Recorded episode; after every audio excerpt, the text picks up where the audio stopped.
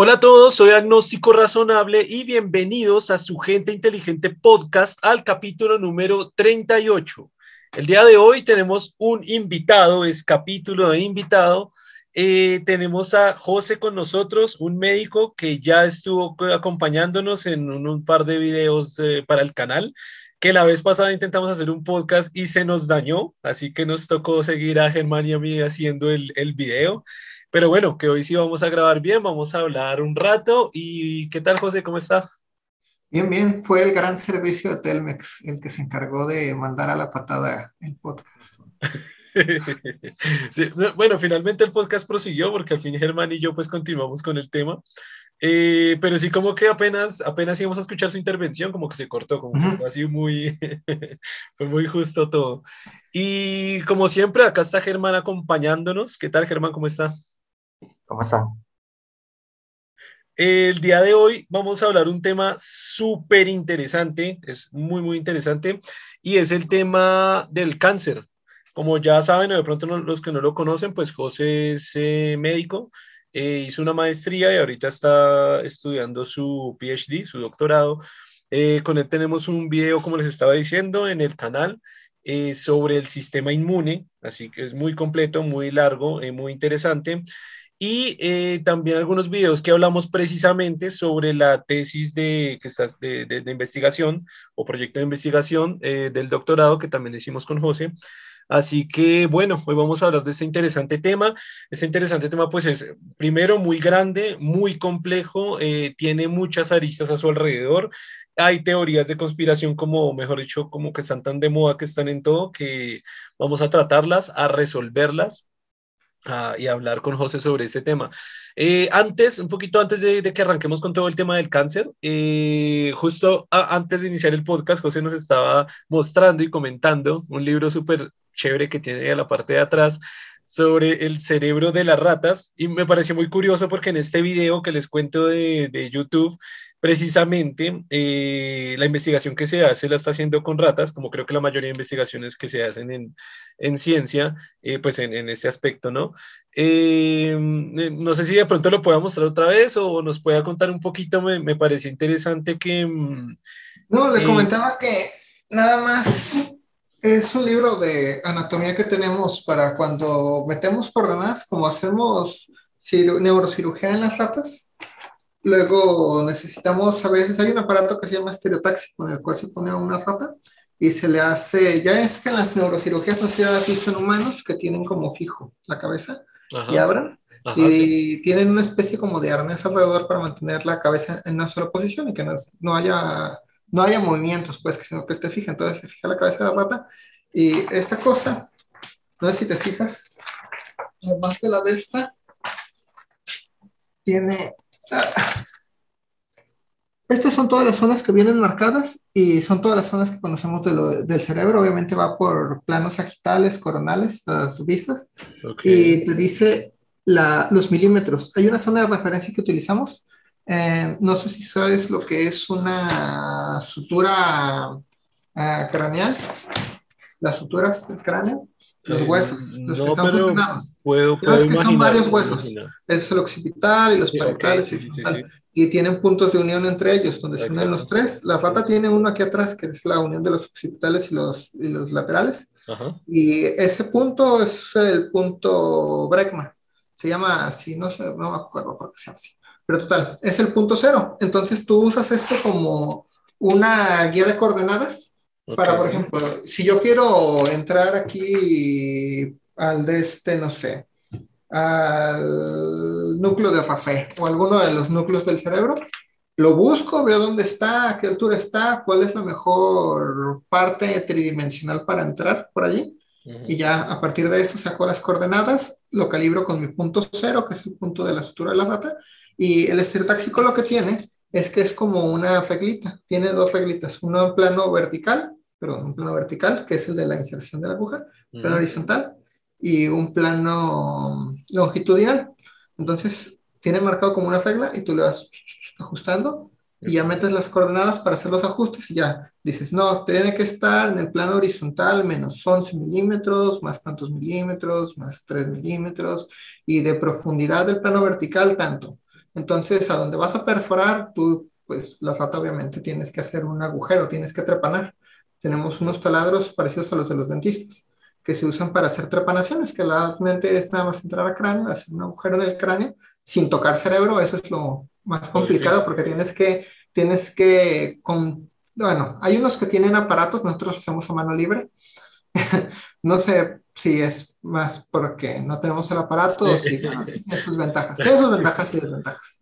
Bueno, la cosa es que con el descendista tú haces tu hoyo aproximadamente en el área que marcaste para entrar.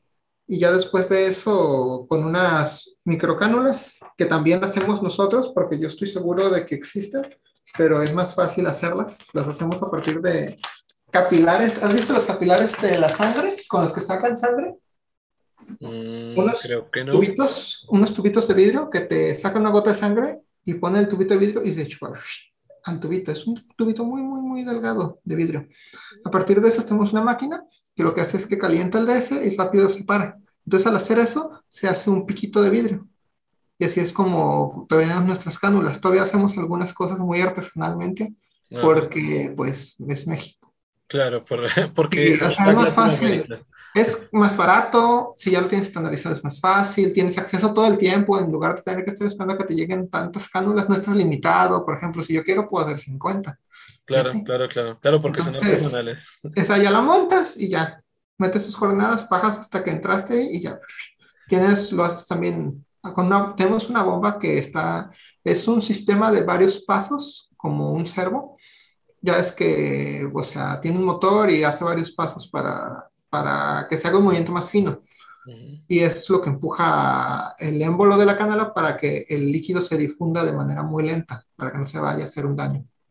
Ok, estaba hablando, me hizo, me hizo acordar que estaba hablando hace un tiempo con una médica argentina y me contaba que era muy curioso cómo en, en Latinoamérica eh, se tenían que usar estas cosas como tan, tan rudimentarias eh, y que incluso le gustaba, e-, ella no es de, no es de Latinoamérica, pero le gusta, vino, vino, fue a Argentina a estudiar y decía que le parecía muy interesante porque en, Latinoamérica utilizaban cosas, primero muy artesanales y segundo cosas que no se utilizaban en ninguno, en otros países europeos o estadounidenses, que le parecía muy curioso porque los médicos que se formaban acá eran como más, más, más guerreros más, de que toca hacer esto y, toca, y no existe esto, entonces hagámoslo de esta forma y no existe, entonces construyamos esto y metámosle esto allá al paciente y...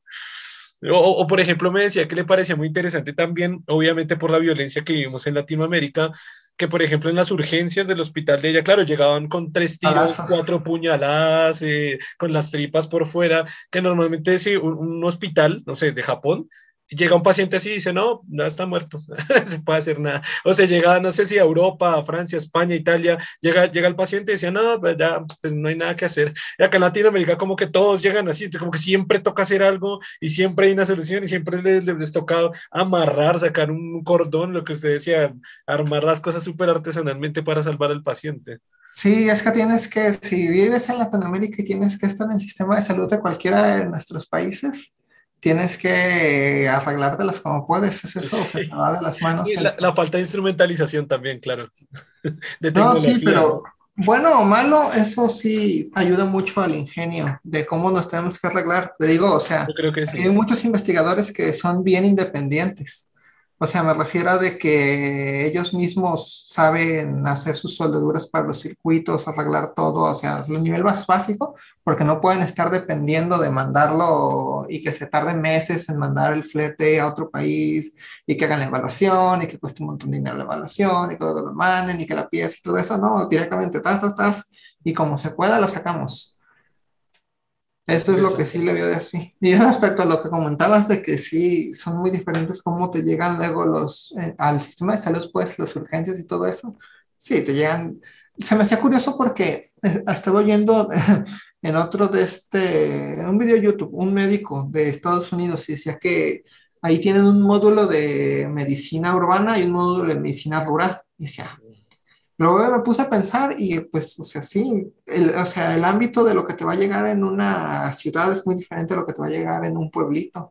O sea, aquí no sé cómo esté, por ejemplo, en Colombia, pero aquí todo por separado siempre asumes que lo tienes que saber porque generalmente, aquí en México, al menos las ciudades siempre están muy cerca, o sea, te vas por la carretera llegas a algún pueblito. O sea, las ciudades no están tan isoladas de las zonas agrícolas, sino que están en todo el, en todo el mismo municipio o, de este, circundando la misma ciudad. Ves de zonas industrializadas hasta zonas de bajos recursos, zonas de agricultura, a zonas para ricos, o sea, está así la cosa.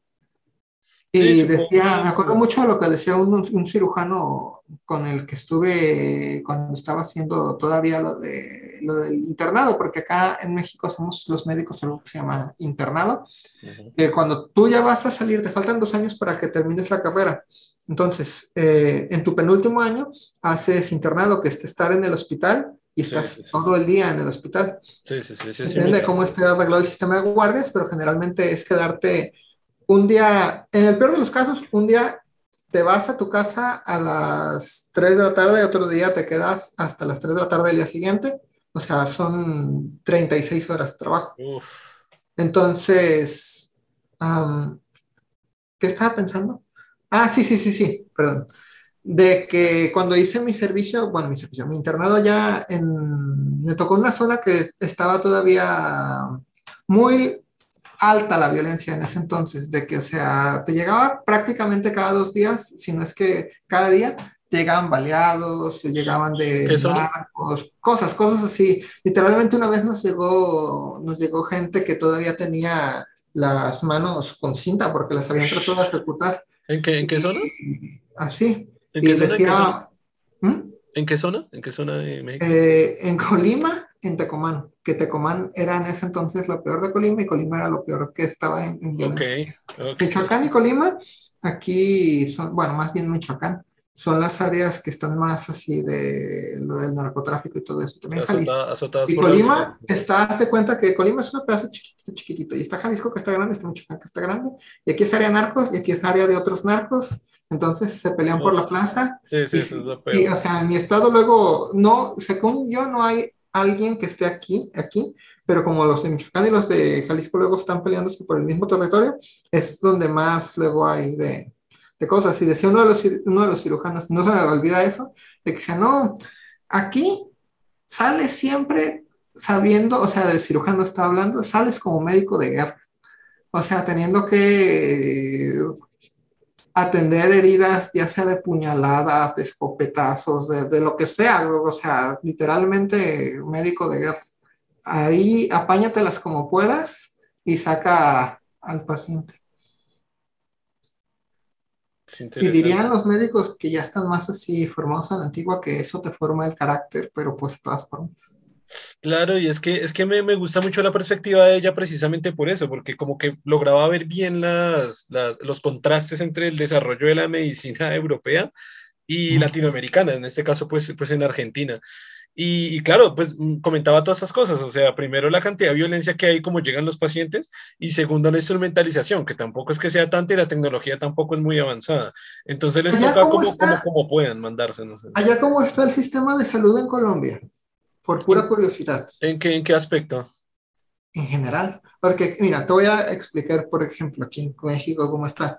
Hazte cuenta que nuestro sistema de salud uh, cae en tres grandes partes.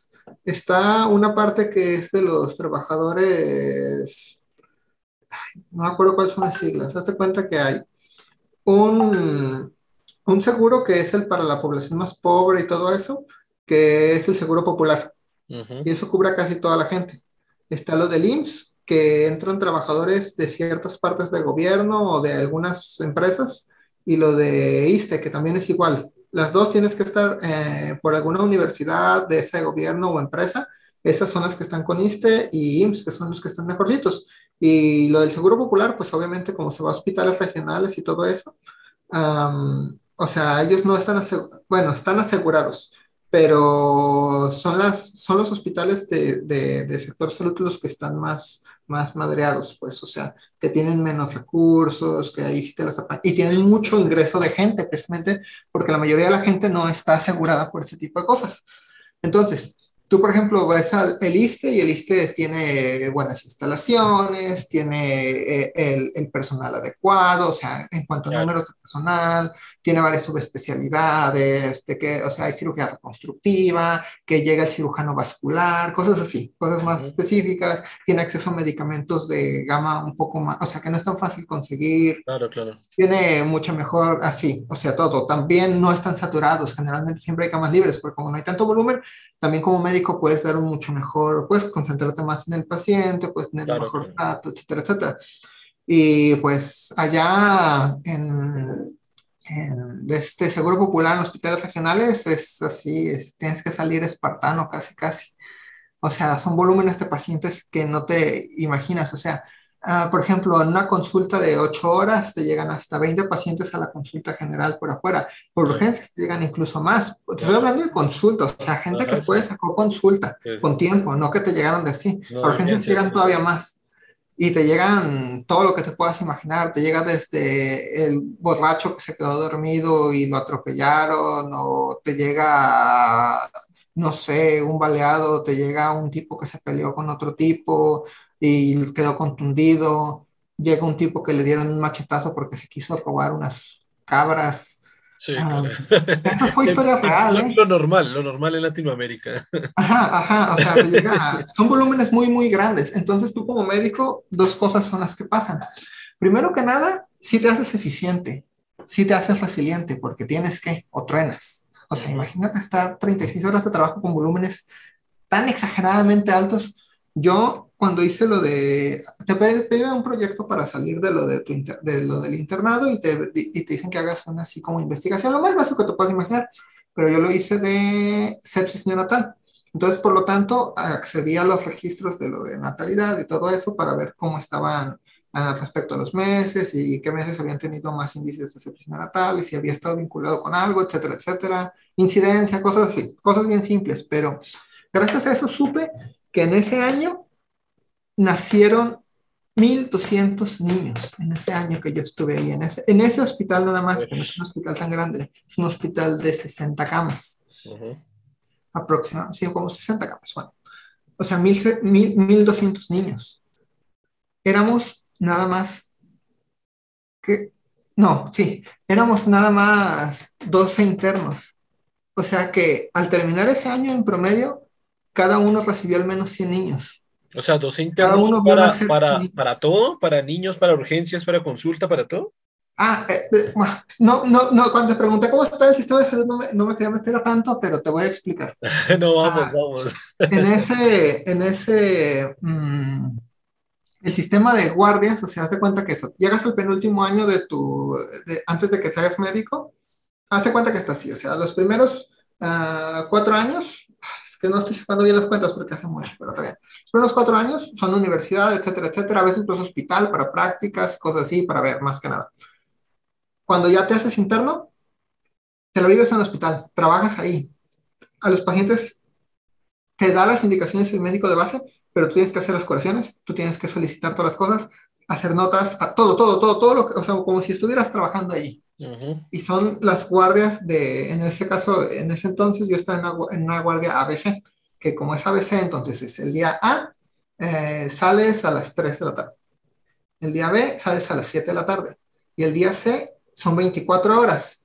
Y después del C llega el A. Entonces, realmente, cuando empieza el C, sales hasta la A a las 3 de la tarde. Ok, es cuando dice que son como 36 horas pegado. Sí, son 36 horas. Y luego el día siguiente, sales a las 7 de la noche. O sea, entras a las 7 de la mañana, son 12 horas de trabajo al día siguiente. Nunca hay un día que trabajes, nunca hay un día, bueno, el día que sales de la guardia, 36 horas, pero estás así. 12 horas, 36 horas, 12 horas, 36 horas, 12 horas, 36 horas. ¿Y está pago? ¿Algo pago? ¿Mm? ¿Hay algo pago? ¿Le pagan algo? te pagan, ah, en ese entonces estaban pagando como 1.500 pesos al mes. En dólares, en dólares. En dólares vendrían siendo como 800 dólares al mes. Ah, ok, bueno, algo. No, no, no, es cierto, me equivoqué. Perdón, perdón, perdón. No son 800 dólares al mes. Son 80. Ah, 80 dólares al mes. Claro, ya no sirve para nada. Sí, no, no, pero va a decir 800 es bastante. bastante sí, sí, sí, no, ya quisiera. Es lo que estoy sugiriendo ahorita, casi, casi. Da, 80 dólares que hay para los pasajes y ya, algo de comida y ya. No, te alimentan en el hospital. Hay desayunos, uh, como Bueno, al menos, pero 80 dólares es nada. Sí. Ah, pero la cosa es esa. Entonces, hazte cuenta que el turno de la mañana, de 7 de la mañana a 3 de la tarde, ese es así, el turno de la mañana. Luego está el turno de la tarde de las 3 hasta como a las 8. Y luego ya llega el turno de la noche, que ya está a las 8 hasta la mañana del día siguiente, ¿verdad? Entonces, en el turno de la mañana están los dos internos, por ejemplo, ¿verdad? Y los dos internos están distribuidos, ahora que recuerdo no éramos dos, éramos ocho, pero está bien, como sea. Eh, estábamos distribuidos en ese entonces en equipos de dos personas. Entonces estaba yo y otro monigote, y estábamos nosotros como los internos del servicio de medicina interna. Y cada tantos meses te rotan de servicio. Entonces estaba en medicina interna, unos meses, luego te pasan a pediatría otros meses, luego te pasan a urgencia otros meses, luego epidemiología otros meses, ginecología otros meses y así. es, parecido, es parecido por lo menos en lo que conozco de Colombia y de Argentina, es similar, como que hace una rotación por todas las áreas, como para que tenga la experiencia de cada uno, de pediatría, de otorrinolaringología, de bueno, etcétera, cada área. No, yo estoy completamente de acuerdo con eso. El problema es la cantidad de trabajo. Sí, claro, claro, claro, Ahí voy, a eso voy, espérame, fíjate. Entonces, en la mañana, cada servicio tiene un mínimo de dos internos, de dos personas. Está el médico de base, que se está encargando de lo de adentro, de indicaciones y todo eso. Él te dice, pasan visita en la mañana y ven, ah, este paciente tiene esto, tiene tantos, pídele esto, vas a hacer esto, esto y esto, le quiero que le pidas esto, vas a darle nota de esto, etcétera, etcétera, o me lo refieres a tal y ya. Te da todas las indicaciones y se va y ya él se va y da consulta, hace lo que tenga que hacer. Y tú te quedas haciendo todo ese trabajo de, pues, esa, sacar la chamba, a fin de cuentas. Pero ya, termina entonces el turno de la mañana y se hace el cambio de turno. Ya en la tarde se quedan los de la preguardia y los de la guardia. Los de la preguardia son un grupo de cuatro personas que se quedan a los cuatro de la guardia. Entonces, entonces de esos, ah, de los que sean iniciales, nada, se quedan ocho personas. Se queda generalmente una persona por servicio. Y entonces, ya cuando llega la guardia, literalmente tú solo te tienes que estar encargando de todo un servicio. Y ese es el problema. En las guardias se quedan, en el, menos en mi hospital, para mi hospital, nos quedábamos nada más cuatro personas para todo un hospital. Nada más cuatro internos. Entonces la carga de trabajo es exageradísima. Claro, pero es que es nada, o sea, cuatro personas para todo un hospital y con esos índices que usted me cuenta de, nacimientos, de urgencias, de citas. Había días que no dormías, había días que no dormías, no podías. muy exagerado. Imagínate, por ejemplo, que te llega ginecología, que estás en gineco, estás en pedia, que era o lo mejor o lo peor, porque te la jugabas en que, por ejemplo, te la jugabas en que en ese día nada más llegaron tres embarazadas, y es todo lo que llegó. Entonces el de pediatría, pues nada más tengo tres pacientes para todo el día, me la llevo tranquilo. O te la juegas de que no dejen de llegar, de que lleguen, lleguen, lleguen, lleguen, lleguen, lleguen, lleguen la noche y llegan y llegan y llegan, y la noche no vas a poder dormir porque tienes que estar al pendiente. Porque el niño va a nacer en cualquier momento, necesitas estar allí no puedes dormir. Pero, güey, es tremendo porque, por ejemplo, en urgencias, que cada, por lo menos acá en Colombia, las de urgencias llenas siempre. Y si hay cuatro, cuatro doctores ahí o cuatro médicos que, o sea, que no dan, o sea, que cómo atienden urgencias, es imposible. En urgencias, bueno, es que mira, eso que te decía son los internos, obviamente hay médicos, hay otros médicos, pero en urgencias, por ejemplo, siempre había mínimo unos dos, tres médicos que se quedaban, ya sí, bien, médicos, médicos. Y aparte nosotros. Nada más que ellos generalmente lo que hacían, ellos tenían un sistema en el que yo me aviento seis horas y me duermo y luego tú me relevas y seis horas. Pero como tú estás solo, pues nadie te releva, tú sí tienes que ahí amacharle. Pero sí, o sea, porque en urgencias había días, por ejemplo, Navidad es un buen día para urgencias. Nadie va. Todos se aguantan hasta el día siguiente. Sí, es curioso, ¿no? Generalmente, es súper curioso, ¿no? Y, el generalmente no llega nadie y al día siguiente está exageradamente saturado por todas las personas que se estuvieron aguantando, que me duele mucho y al día siguiente está saturado precisamente por toda la gente que se fue rezagando y rezagando, rezagando. Claro, claro. Pero, o sea, Y, ok, ok, entonces volviendo un ah, poquito. Espérame, déjame comentar algo respecto a, algo respecto a eso. De, precisamente por los bajas de recursos, es de que si llegaba un paciente que necesitara ventilación, ya sea porque lo apuñalaron, ya sea porque se accidentó, ya sea por lo que sea, si ocupaba ventilación, nada más teníamos dos ventiladores en ese hospital. Y esos ventiladores eran de, de, esta, de medicina interna. Entonces, si un paciente ya estaba conectado al respirador y te llegaba urgencia a alguien que lo tuviera que hacer, le hacían la intubación y todo. O sea, la intubación prácticamente te meten en el DS para prepararte para que te puedan conectar al respirador. Pero como no tenemos respirador, tú como interno, tu trabajo es hacerla de ventilador. Te dan el ambú, que es la bombita, con la que... Ah, no sé si has visto las películas cuando están, cuando están y las tienen conectadas y le están dando. Ah. ¿Y, por cuánto tiempo? ¿Qué, ¿Todo el día ahí o qué? No estoy bromeando, todo el día. ¿En serio? Tu trabajo es quedarte ahí, no vas a dormir, vas a estar haciendo eso, porque no se va a morir el paciente, porque no hay de otra, y no lo podemos mandar a ningún otro lado. Claro, si usted se cansa, se muere. si usted se cansa, sí, se deja de respirar, deja de respirar. y la cosa es que tienes que hacerlo con cierta fuerza, entonces te quedarás acalambrado. Pero a menos de que tú, tengas buena relación con, con, otra gente, que digas, es que sabes que no, no, me vienes y me relevas, o tengas buena relación con tus compañeros de que te hagan el paro de ir y relevarte para que puedas dormir un ratito y puedas seguirle porque los dedos se cansan. Claro, la mano se cansa, claro que sí. Una vez tuve que quedarme toda una noche, o sea, y te estoy hablando de no fue toda una noche de, uh, las 12 horas, nada más como seis, pero todas formas. Haciendo eso, todo el tiempo. Sí, me dolían muchísimo los dedos, no podía, pero no podía dejar de hacerle. Y entonces lo que empecé a hacer fue, a, con, mientras una mano la tenía descansando, con la otra estaba aventando el ambú con, con la parte de aquí de la de esta para hacer presión. O sea, la bomba está aquí. Entonces estaba esto para apoyarme y con la otra mano hacer presión para ah. hacer los dedos de la otra. Oh. Y luego otra vez. Pero eso es a lo que me refiero. O sea, como no tienes opción, tienes que hallar maneras. De oh, increíble, increíble. O sea, Impresionante. Ah, ya, era toda, toda mi intervención respecto a lo que quería preguntarte de, de, lo del sistema de salud de Colombia era precisamente eso. Porque aquí está distribuido así, o sea, toda la gente que son de, más, de bajos recursos o no están asegurados, o luego tienen servicio de este seguro popular, o están los seguros a los que están asociados empresas, que son de, también son públicos, pero tienes que estar afiliado a alguna empresa o sector de gobierno o universidad. Pero eh, esa pregunta quería hacer para, para, quedarnos en ese tema de, de, la salud y la cobertura más a nivel como político gubernamental. Eso me gustaría saber, ¿qué, qué tal es la cobertura por parte del gobierno en México? ¿Cubre el 100% de la salud? ¿Solo cubre para la, esta parte que me dice que es para la gente con menos recursos? Eh, ¿No cubre nada? ¿Cubre 50%? No sé, ¿cómo, cómo está?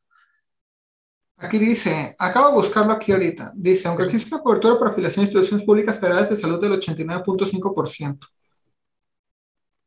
y una cobertura universal del sistema público de salud del 22.5%, la cobertura efectiva por tiempo de espera es de 17.3%. Pero, pero ¿cómo así? O sea, no, hay, no hay cobertura de salud gratuita, o sea, no hay salud gratis para los mexicanos. Es que fácilmente puedes tú inscribirte al Seguro Popular. Es muy, muy sencillo. Claro, y ahí... Y, ahí, y, aunque no tengas servicio, aunque no tengas Seguro Popular, si tú llegas a un hospital grave, te damos servicio. Bueno, yo ya no, porque yo ya, no estoy en hospital ahorita, pero te dan servicio. No te van a dejar ahí a que te mueras. Ah, sin, estar suscrito ni a nada. Yo, o sea, usted puede, como mexicano, luego, te arreglas, luego te arreglas. Y lo que tiene en México. Ah, pero no, pero, pero, ¿cómo así luego te arreglas? O sea, igual sí le van a hacer un cobro súper carísimo de todo lo que. Ah, es que a eso voy. Lo que pasa es que, como está la situación, eh, eh, en el hospital en el que estaba, por ejemplo, está cerca de áreas muy rurales. Estoy hablando de áreas donde ni siquiera hablan español de que o hablan uh, mixteca o hablan, no sé, cualquier otro idioma náhuatl, cualquier otro idioma, lengua indígena. Ya es que en México hay un montonal de lenguas indígenas. Ok. ¿Sí sabes más o menos cuántas? Sí, no, y de hecho me parece muy interesante el dato, pero nos vamos a salir el tema de la medicina, pero bueno, hagamos un pequeño paréntesis porque, porque sí me gustaría saber, o sea, las regiones que quedan aquí muy, en Colombia, muy, muy alejadas de todo, de cualquier civilización, de cualquier pueblo, de cualquier tipo de, de, de lo que sea, eh, no sé, el 95% hablan español. O sea, para que hablen lenguas indígenas tienen que ser en, sitios muy específicos de Colombia y en lugares pues que sean, pues, o sea, comunidades indígenas pues pequeñas que hay allá. Pero me sorprende que, que, que hasta donde entiendo como que es más fácil encontrar allí una lengua indígena eh, a, a nivel rural, ¿no? Mira, hay aproximadamente 68 lenguas indígenas en México. Ajá. La mayoría generalmente cae en náhuatl o maya o de este. También, no, es, las dos que estoy seguro que sí son las más comunes son el náhuatl de este maya. No me acuerdo si era fuera pecho. No importa. Pero, total. De esos, de esas 68 lenguas, la población total que habla lenguas indígenas en México es el 6%. ¿Cómo? ¿El 6%? 6 de cada 100 personas. 6 de cada 100 personas. si tú hablas 100 personas. El 6% de México. El 6% del total de México habla otra lengua que no es español. ¿Sí? Sí. Así de mucho se habla. De hecho, bueno, aquí se da mucho que se, que se mezclen. Aquí hay muchas palabras que son prestadas del náhuatl, por ejemplo, que luego se bastardizaron con el español, pero que son prestadas a fin de cuentas del náhuatl. Si te vas, por ejemplo, a Yucatán, hay mucha gente que habla completamente así, habla náhuatl o habla de este maya. Y literalmente ahí hay poblaciones enteras que hablan maya, o sea, es mucha, mucha, mucha gente. O sea, el 6% de México son casi 7 millones y medio de personas. Sí, claro, no, es hartísimo, es una población grandísima. Entonces. Porque, por, ejemplo, yo no tengo ese dato acá, yo no sé si Germán conozca ese dato, pero ni siquiera tengo muy claro qué lenguas se hablan acá en Colombia eh, indígenas, ¿no? No sé si Germán conoce ese dato o no. Eh, Germán está, está en mute. Ah, no, eh, no, no lo conozco. Pues son demasiadas, de hecho, la cantidad es muy grande. Lo que pasa es que como están en zonas tan aisladas, realmente no, no interactuamos tanto con ellas. Pero, pero no creo que sea tan grande como está diciendo acá José que sea el 6%, porque es que 6% es, es muchísimo. O sea, lo que decía, es como 7 millones de personas más o menos que, que hablan idiomas mucho. Y acá, y acá, como yo lo he dicho en diferentes partes del podcast, yo, yo me crié en una parte de mi vida, fui criado en una zona muy lejos de cualquier tipo de ciudad, y, o sea, sale, o sea, imposible encontrar otro idioma, o sea, hay que andar horas, no, es que ni porque se anden, no sé, muchas horas, 13 horas a pie, en caballo, en lo que sea, no, no se va a encontrar otro idioma. Aquí es relativamente común. Sí, no, o sea, si vas a un pueblito vas a encontrar fácilmente a alguien que hable generalmente en náhuatl. Le busqué ahorita y dice que en Colombia se estima que alrededor de 850 mil personas pertenecientes a pueblos étnicos hablan una de las 68 lenguas o idiomas indígenas. ¿Y cuál es? ¿No tiene el dato? No, pues eso sí ya no sé. Yo una vez conozco las de aquí. Hay unas, hay una, hay algunas lenguas de aquí que, que son fonéticamente interesantes bueno, no sé si me, es una tangente, pero uh, no sé si has visto, ¿sabes un poco de fonética? Mm, muy poco, la verdad. Ah, bueno, pero la fonética se refiere a cómo se vocaliza una lengua, ¿verdad? Ajá, sí, sí, sí. O sea, hay sistemas fonéticos que, por ejemplo, nosotros tenemos la ñ, o que tiene... ah, bueno, a ver, pues lo básico sí lo sé. Creí que en fonética a nivel ya profundo del lenguaje, pues así ya no. Ah, sí, sí, sí, la fonética sí. Hay sistemas de lenguajes. Por ejemplo, el chino es un sistema tonal. No sé si sabías eso, el mandarín es un sistema tonal. En el que dependiendo de la intonación que des a la palabra, la palabra puede, o sea, puedes tener la misma dicción, Ah, pero dependiendo de la tonalidad es lo que significa para sí, en, en, alguna... Es como el acento, es como el acento. El acento es derivado de un idioma tonal. Sí, sí, sí, no. Alguna vez, alguna vez, el acento cambia la palabra. En algún punto de mi vida estudié chino y en el aprendizaje de chino tuve que aprender a hacer esas diferenciaciones porque es, exactamente como cuatro o cinco tipos de U que si usted le dice de una forma está diciendo algo sexual y de la otra forma es una comida es una cuestión. y de hecho también ah. tiene un poco el portugués lo tiene un poco el, el, el, francés lo tiene un poco el alemán. Dentro de la dentro de todos esos sistemas fonéticos hay muy pocos idiomas que usan sistemas de clics. Como de que hacen clics son idiomas de, de clics. Generalmente eso se ubica en África, por alguna razón que yo desconozco, no sé mucho tampoco de fonética. Lo sé por arriba del agua porque mi madre es, eh, es madre de eso de lo de... Uh, de pues niños discapacitados, nada más que ella se especializa en, este, lenguaje. Entonces, pues ahí me embajo tantito de, de, todo eso. Pero algo que se me hace curioso es de que todas esas lenguas generalmente están, están en, en África. Los sistemas de clics o de silbidos, porque hay otras lenguas que usan silbidos. Pero acá tenemos, no me acuerdo, se me fue ahorita el nombre. Hay una lengua indígena de aquí de México que usa un sistema de clics. Y una cosa que me hace curioso es eso, o sea, porque que estén en África lo entiendo, porque por pura región yo supongo que debe haber habido intercambio cultural entre ciertas regiones claro, y claro, que claro. diseminó. Pero el hecho de que aquí esa en específico sea así y ningún otro sistema de lengua indígena tiene el sistema de clics me hace bien extraño porque está como isolado de todo. Claro. No me acuerdo si es. No, no es zapoteca. ¿Qué, ¿Qué, idioma era? No me acuerdo. ¿Mazateco? No me acuerdo. Algo así. No me acuerdo, la verdad. Te debo eso. Pero es, es, una, es una cosa que me hacía muy curiosa. Pero regresando. Por acá, por acá regresando, por acá encontré el dato de Colombia, como para cerrar este tema. Dice que las principales familias de lenguas indígenas de Colombia son las lengua, lenguas arawak, como el guayú de la Guajira, que ese sí lo conozco, en esa región de, de Colombia sí que se habla bastante ese idioma. Eh, la chagua y el piapoco en el SE del país, no qué se refiere con el CS. Eh, las lenguas barbacoanas en Nariño y el Cauca y las lenguas Huitoto en el departamento de Putumayo.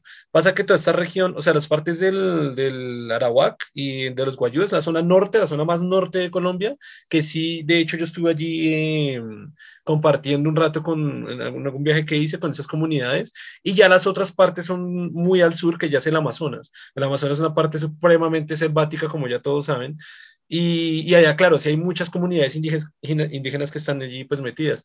También hay, también hay cerca del como 60, 60 y... ¿Cuántas fue que leí? Eh, bueno, sí, como cerca de 64 lenguas indígenas. Espere que por acá decía...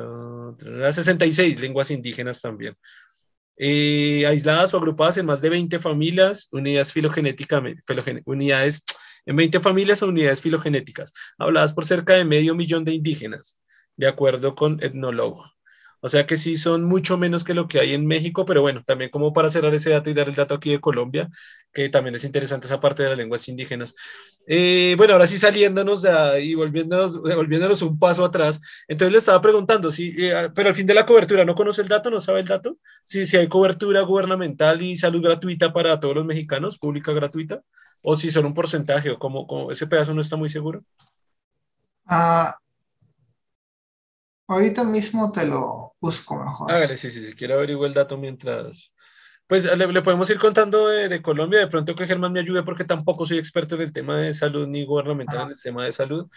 Pero ah, bueno, espérame, espérame, espérame, está... antes, de que se, antes de que se me olvide. Te, te, comentaba lo de las lenguas indígenas, pero que eso que te decía, de que aunque no estés asegurado llegas, te lo digo porque muchas veces a veces llegaba gente ah, que nada más hablaba lenguas indígenas. Entonces en México tenemos um, pues yo creo que bastante funcional, eh, de este, trabajadores sociales en los hospitales que se encargan de o conseguir traductores o conseguir cómo le hacen, ellos saben moverse y las personas de bajos recursos que llegan no pueden pagarlo, no tienen, no están asegurados, ven qué se puede hacer para solicitar apoyos de gobierno y poder sacarlo para que ellos no tengan que terminar pagando, pues, o, no, o, o se les condone la mayor parte de, la, de, de lo que es de, de, dinero, o se busque apoyo para que se paguen partes o así. Pero, okay, te digo, pero, pero hablando, hablando del mexicano del común, del mexicano de a pie, eh, ¿sí, hay, ¿sí hay salud gratuita o,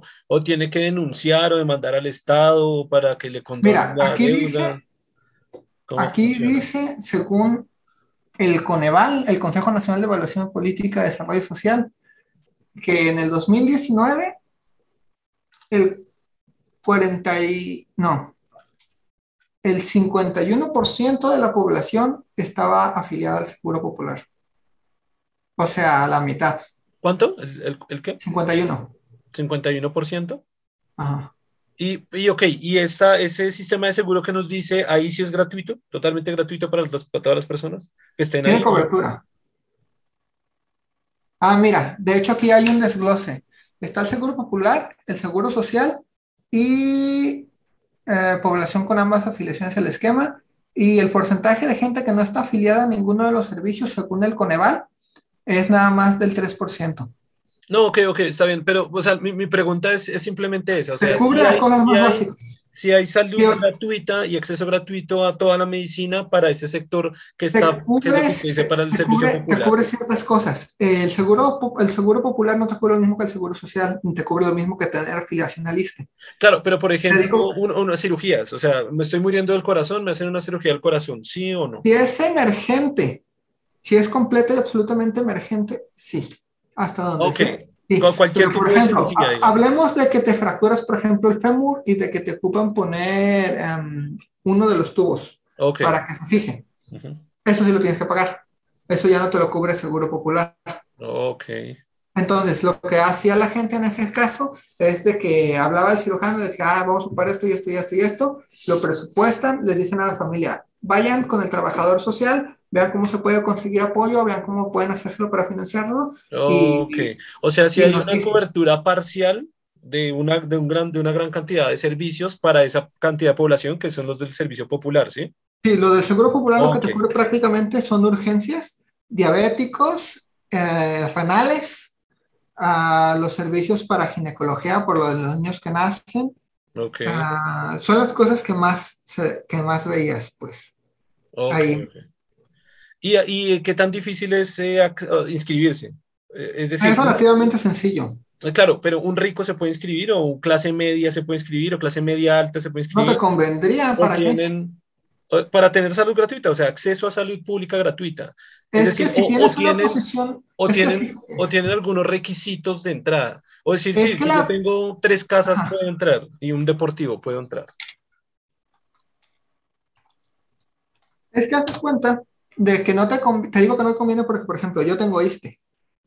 Yo lo único que tengo es afiliación con la Universidad de Colima, pero por default tienes ISSSTE. Te dan el ISSSTE, pero tú tienes que ir y hacer el ¿Pero qué, papeleo. es- qué existe? El ISSSTE es, hazte cuenta, Otro este, sistema. ¿eh? Otro sistema, otro sistema que está dentro del sistema. Este es los tres que te dije. Este es el seguro, es el seguro popular, seguro social, ISSSTE. Ok, Entonces, el ISSSTE es uno de esos tres. Y pues, quitando todo eso, que son técnicamente públicos, tenemos la priva, que ya es todo lo demás. Eh, claro, bueno. sí, Que sí, si hay, que si hay hospitales Es- privados. Claro, eso eso Puerta está, de digamos, en, otros- digamos, en- todos- en- en todos los países está la salud privada, que Sí, cada uno puede esos tres, esos tres, esos tres, si tú tienes afiliación con gobierno, universidades o empresas, vas a tener afiliación a alguno de esos tres, generalmente. Ok, ok. ¿Usted por qué, en, en su caso, por qué está en ese, en ese tercero? Por la universidad, todo estudiante de la universidad y de Ok. bachilleratos de la Universidad de. Colima, o sea, todo estudiante, allá como es, bachilleres, Eh, sí, pues primaria, bachillerato, que es el colegio, y ya pues universidad. ah, bueno, aquí desde bachillerato para arriba tienes ISSSTE, Ok, y, y en, e- en ese, y en ese caso también tiene acceso total o también con las mismas restricciones que estaba diciendo ahora. Es decir, Tienes el acceso a lo que te cubre el ISSSTE, que la verdad no sé, porque no Claro. es como que lo tenga muy presente. Claro, Nunca claro, he ido. esa- era la pregunta, porque por ejemplo, en el ejemplo que me decía ahorita de la, uy, creo que se me cortó, ¿no? De la, de la, de la operación de fémur, ¿no? Se- ¿Sería Ujú. igual para ese sistema, sería igual con esa limitante que eso no, y si es urgente del corazón, sí, o tiene más limitaciones, o tiene más acceso, o más Es que a pesar de, tienes, tienes, tienes, tienes acceso a más cosas simplemente porque el ISSSTE maneja mejores recursos. Ok, O sea, el, el- el este presupuesto que le llega al ISSSTE hasta, es que no, no quiero hablar de eso porque no sé de la burocracia. porque no tiene datos. tan a claro, fondo. claro. Así que no Claro, te puedo con los pelos de la burra en la mano decir que así es. Claro, claro. Sí, Por, Entonces- eso cuando, cuando me hizo la pregunta, por eso Pero- me pregunta exactamente a qué se refería con la pregunta en qué aspecto, porque era en ese aspecto pues más, eh, más burocrático, más gubernamental, más de apoyo social, que también es un tema que me interesa pues a, a nivel Latinoamérica, ¿no? Que, que de hecho es algo por lo que pensaría que está bien establecer en todos los países del mundo, y es salud pública y gratuita para todas las personas. Pasa que en muchos países, como siempre, los, las personas más pobres son las que tienen acceso o, o acceso nulo o acceso a la peor tipo de salud pública que, que hay, ¿no? O a la Pero ahora que peor te- tipo de acceso de salud. ahora que te expliqué que están esos tres grandes de salud pública, entre comillas, en Colombia, una sola institución es la que se encarga de hacer. Eh, pues quería explicarle precisamente eh, eso, pero entonces quería, quería saber primero la parte de México, porque, por ejemplo, o no sé si desconozca el dato, en, cuanto a los requerimientos que yo tenga para acceder a, la parte popular. Eh, Aquí dice, acabo de buscarlo, dice, ser residente de territorio nacional, no tener derecho a audiencia a IMSS, ISTE o PEMEX. Los documentos son comprobante de domicilio, tu CURP o acta de nacimiento, identificación con fotografía. Y ya. O sea, prácticamente cualquier persona puede ingresar a ese sistema. Sí, te digo que es muy fácil. sin importar eh, lo que digo, sin importar la condición económica que tenga. Y dice, ¿qué enfermedades cubre el Seguro Popular? El Seguro Popular cubre 294 intervenciones divididas en 1.800 diagnósticos y en 600 procedimientos, 633 medicamentos y 37 insumos específicos, los cuales se catalogan en el Catálogo Universal de Servicios de Salud. No, pues sí, pero ya, así numéricamente queda como más, menos entendible de qué tipo de enfermedades, ¿entiendes? Como la letra pequeña del contrato, ¿no? También, por ejemplo, la Sedena. 50.500 enfermedades, pero si le da un problema psicológico, no. Que, que, por ejemplo, eso es uno de los problemas que hay en Latinoamérica y en varias partes del mundo. No, no Hasta donde sé si tienen acceso a psicología. Porque muchas veces tuvimos que referenciar a psicología a pacientes. O sea, por ejemplo, si te llega algún suicida o cosas así, luego lo puedes hacer por referencia por afuera, porque pues, o sea, tú como médico ya le lavaste el estómago, le volviste a suturar las, las muñecas o lo que sea que hayas hecho, y ya, referencia a psicología, pero no puedes hacer nada más tú, ya ahí se acaba tu trabajo. Claro, claro, y es psicología y es psiquiatría, pero el problema es que aquí, aunque te hagan la referencia a otro servicio, como es un, son volúmenes muy altos, está muy saturado, y como está muy saturado, no te dan atención hasta dentro de meses. Porque todas las citas están llenas hasta tal día. Igual, igual pasa acá, igual pasa en Chile, igual pasa en Argentina, igual pasan muchos, en, en, muchos países ese tema de la espera, incluso en España también suele pasar que hay mucho, mucho campo. Pero bueno, ya, ya, estamos como, como desviándonos ya demasiado del tema. Pues le digo aquí más o menos cómo funciona en Colombia según lo que entiendo, ¿no? Acá está el famoso CISBEN, que es más o menos lo que usted comenta del, del de la parte popular de, en México, que es un eh, sistema de salud al cual pueden ingresar pues todos los colombianos. Sin embargo, acá sí hay una cantidad de requisitos que usted debe cumplir para, para que usted tenga un, un puntaje del CISBEN que, determine que usted tiene pocos recursos para que con ese puntaje usted pueda acceder a ese sistema de salud, que si es público y gratuito y si cubre prácticamente todo. Eh, que yo conozca, cubre prácticamente, prácticamente todo. O, o, si no cubre todo, cubre como en el 90 y no sé, 5% de absolutamente todo, que pues es muchísimo, o si no el 100%. Eh, tiene medicamentos gratuitos, tiene acceso a psicología y tiene acceso a odontología, que el tema de psicología y odontología es uno de los que más son polémicos a nivel de los sistemas de salud o, de los que se miden cómo está el, el, nivel de sistema de salud de los diferentes países. Acá por lo menos hay acceso a esas dos. Y está por el otro lado ya, el, ya, ya sería como la otra parte que ustedes decía, que es para, para trabajadores, que son ya los que pagan su propia salud, que ya tienen acceso como a la, a la, a la, demás, a la, a la red de, de, sistema de salud, a la demás red de, salud, pues del sistema de salud de Colombia. Y pues ya lo que usted decía, que decíamos antes, que ya la salud privada, que ya ahí para arriba, pues ya cada uno paga lo que se le dé la gana y paga el médico que quiere y va al hospital que quiera. Y pues está la medicina prepagada, que también es como que usted paga, dependiendo de las empresas que está, o si paga una... ¿Un seguro? Usted, mm, no como un seguro, o sea, el seguro en general, pues todo es el seguro, ¿no? Porque el CISBEN es el seguro también, si usted... bueno, sí, sí, Claro, sí, o sea, si yo tengo un accidente en la calle y no estoy en nada, pues, pues me voy a morir, o sea, al final, al final todo, todo es un seguro, pero la prepagada es como que le da más, más beneficios muy buenos, es decir, yo ya puedo pedir, si me da un dolor de cabeza, puedo pedir una ambulancia aquí a la puerta de mi casa. Y si eso es por pagar pues una cuota más mensual, dependiendo de la que esté pagando, dependiendo del tipo de contrato que tenga, porque si tengo un contrato pues que es bastante jugoso económicamente, un porcentaje de eso por ley se tiene que ir al pago de salud. Por, por, por esa situación también tengo acceso como a un, entre comillas, una mejor salud, que también, es, que también tiene que ver estar registrado un mejor hospital, que el hospital también tiene un mejor um, manejo de la salud, mejor tecnología, mejores médicos, casi que todo deriva una cosa de la otra, ¿no? Pero bueno, como, como para ya salir del tema, no, no, más, no más burocracia y política, eh, quería devolverme un poquito más atrás. Estamos hablando en el tema del cerebro de la rata, que lo dejamos ahí como una, unas partes que, que, que, le quería preguntar, eh, que fue cómo iniciamos esta conversación, y es qué tanta similitud hay entre el cerebro de la rata y el cerebro humano. Hay áreas que fundamentalmente hacen lo mismo y, o sea, ¿cómo explico? Hay áreas que no cambian prácticamente nada, o sea, hay áreas que ya están definidas y que en la rata y en ti hacen exactamente lo mismo. Por ejemplo, los centros de respiración, los cardíacos, todo lo que tiene que mantener cierto, se le dice homeostasis, pero es como un sistema, es como un sistema, no sé por qué ahorita, los sistemas de control prácticamente hacen lo mismo, de que, o sea, si se sale tantito, lo vuelven a, lo, a la normalidad. Okay. Entonces, hay sistemas que hacen eso en el cerebro y esos son completos, o sea, esos están bien conservadísimos. Pero obviamente hay áreas que están mucho más desarrolladas en nosotros. Por ejemplo, nuestro bulbo olfatorio no tiene nada que ver con el de la fata. La fata es una maravilla en el bulbo olfatorio. Es mucho más, es, más grande, es más grande el área, es más compleja. ¿sí? Es mucho más grande. Mucho Y es más compleja también. Pero bueno, en cuanto a complejidad, por ejemplo, nosotros por eso tenemos el cerebro tan, tan, tan, ¿cómo se dice? Uh, circunvolucionado. Okay. De que ya ves que el cerebro está como coliflor. Ok, sí. Y ahora, ¿por qué crees que está como coliflor?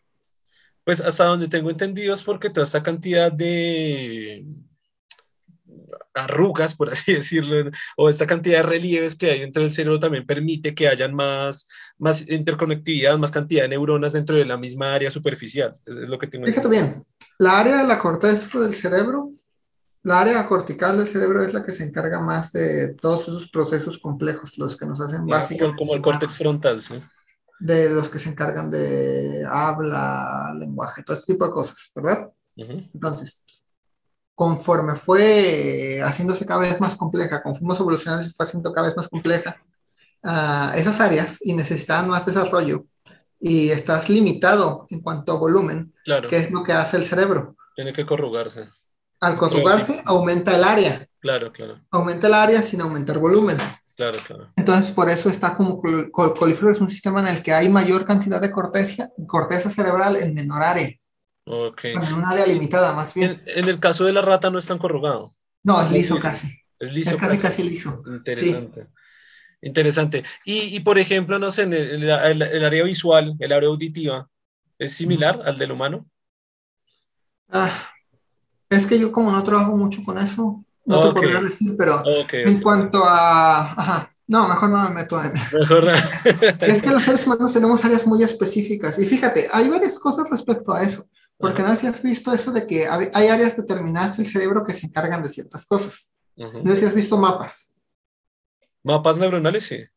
Has, no, mapas ah, cerebrales, neuroanatómicos.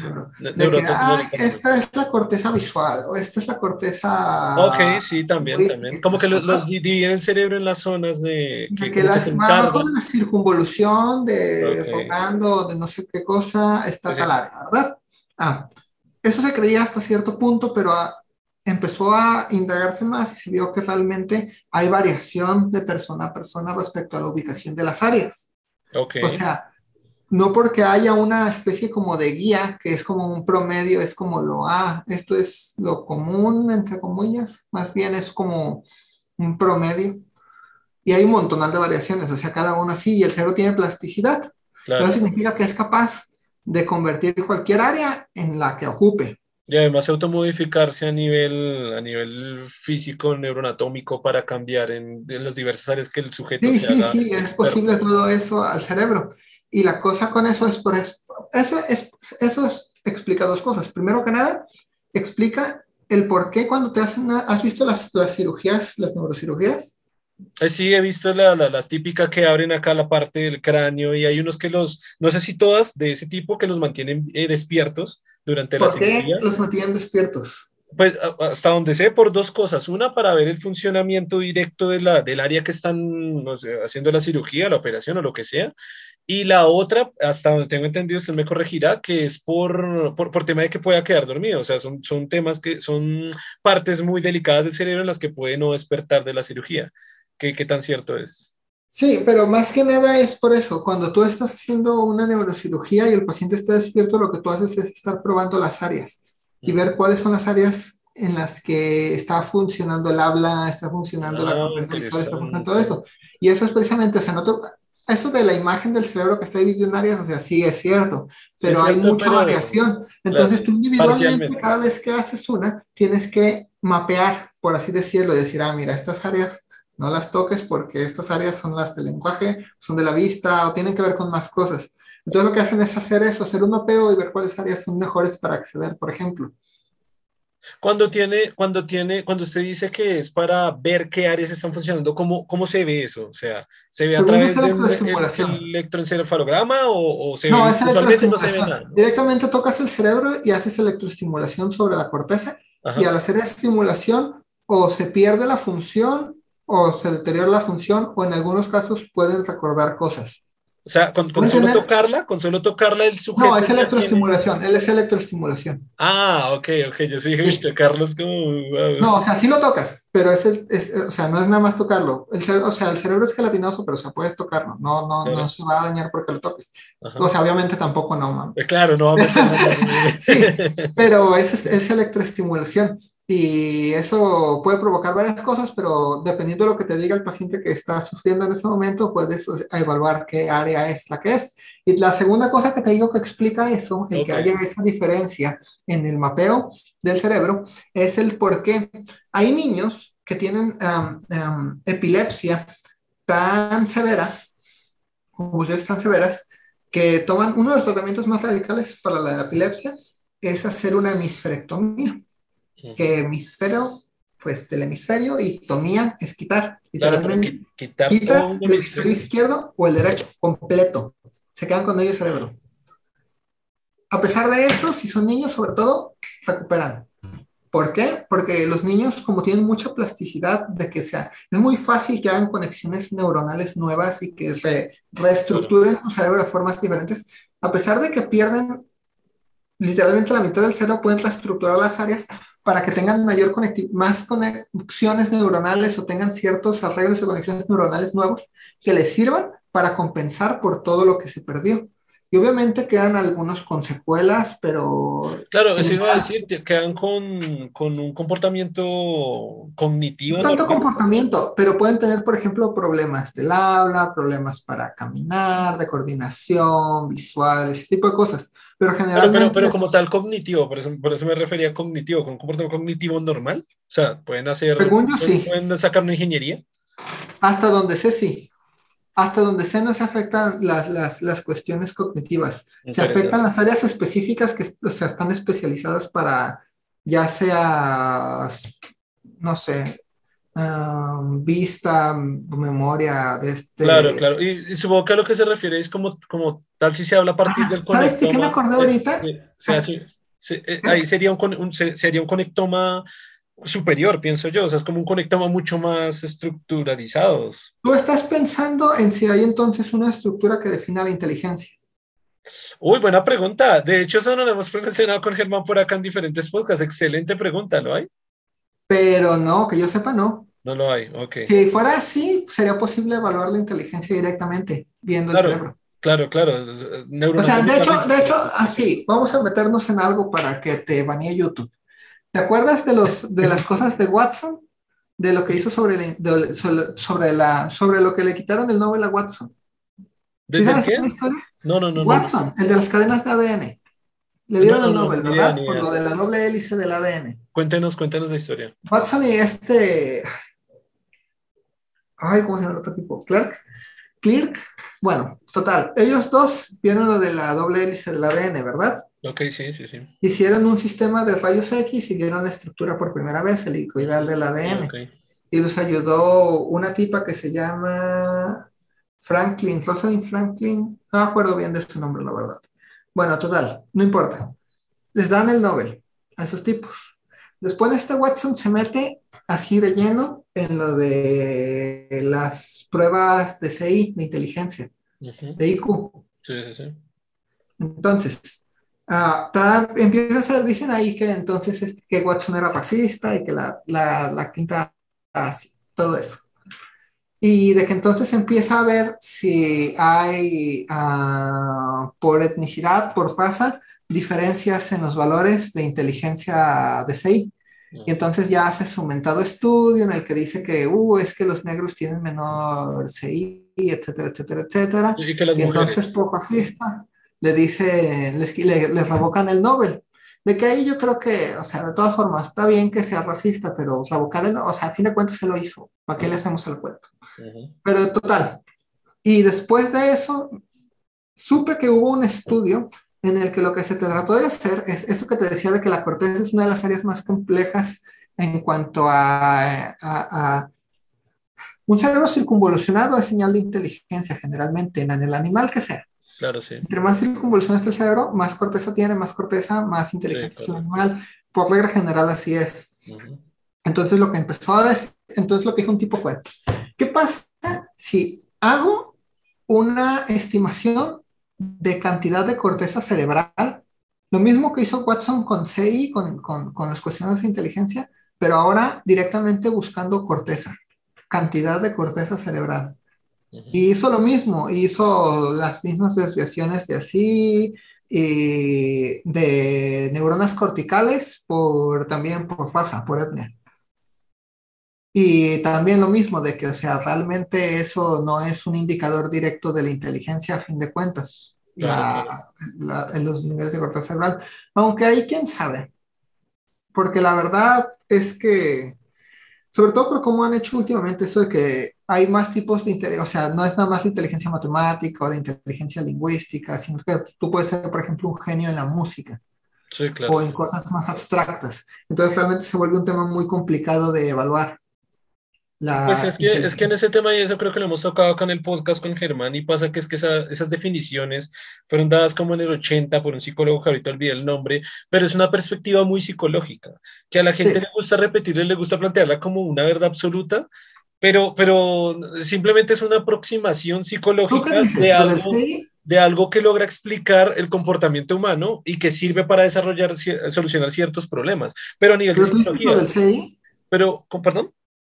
¿Tú a qué te refieres? ¿A lo del CI o a lo de las No, a las inteligencias múltiples. Ah, sí. No, lo que pasa, claro, es que todo tiene que ver con todo, porque entonces... sí, eh, yo he visto, yo he visto también que dicen a favor de lo de las pruebas de CI, de que, o sea, realmente lo que evalúan, dicen los que argumentan a favor de ellas, es que evalúan resolución de problemas a problemas que no te has enfrentado y de que realmente desde su enfoque la inteligencia se reduce a si eres capaz de afrontar un problema con el que no te has enfrentado nunca y ir con dar con una solución. Eh, sí, claro, pero... depende de la definición. Claro, pero, bueno, digamos que está hablando con ese tema de las inteligencias múltiples y la definición que ya digamos que, lo, que lo que soluciona esto es que resulta muy práctico en términos de psicología para la resolución de problemas, de cierto tipo de problemas, o para dar un mejor, una mejor explicación o entender mejor la mente humana pero desde la perspectiva psicológica. Mientras que el coeficiente intelectual ya lo, que hace es hacer esas mediciones a través de, una, de un pensamiento mucho más... Eh, como una inteligencia más espacial, matemática, eh, de comprensión, de resolución de problemas. Y entonces, claro, hay muchos detractores grandísimos de los pruebas de coeficiente intelectual por todo esto, y hay los que está toda, toda la cantidad de bando que está a favor de las pruebas de coeficiente intelectual por el otro lado, diciendo lo, lo que usted dice, si, si, se pueden resolver problemas de esta índole, se pueden resolver problemas en todo, y ahí está la inteligencia. Entre más alto sea su coeficiente intelectual, más compleja la cantidad de problemas que usted pueda resolver. Pero entonces todavía como que está, como que no se ha llegado a una conclusión de, del veredicto de, ok, sí, es como un número, es como un indicador, pero... Ah. Es que también el problema aquí es la polémica que, se, que sale de todo eso. O sea, lo que detrementa mucho las cosas siempre es... Para empezar es muy difícil afirmar, es que hay muchas cosas que se basan luego en dicen que eso es de que, uy, es que esto eso no es políticamente correcto, de que las cosas no se hagan de manera adecuada. Pero yo en lo particular creo que es muy difícil evaluar la... Es muy difícil evaluar por pruebas la inteligencia, sobre todo por ese tipo de cuestionarios. Sin embargo, es una ventana bastante... O sea, en una persona normal generalmente te da una buena idea de cómo está su capacidad de resolución de problemas. Y en mi definición propia, resolución de problemas tiene que ver directamente con inteligencia, porque es la creatividad, en mi, en mi, a mi parecer.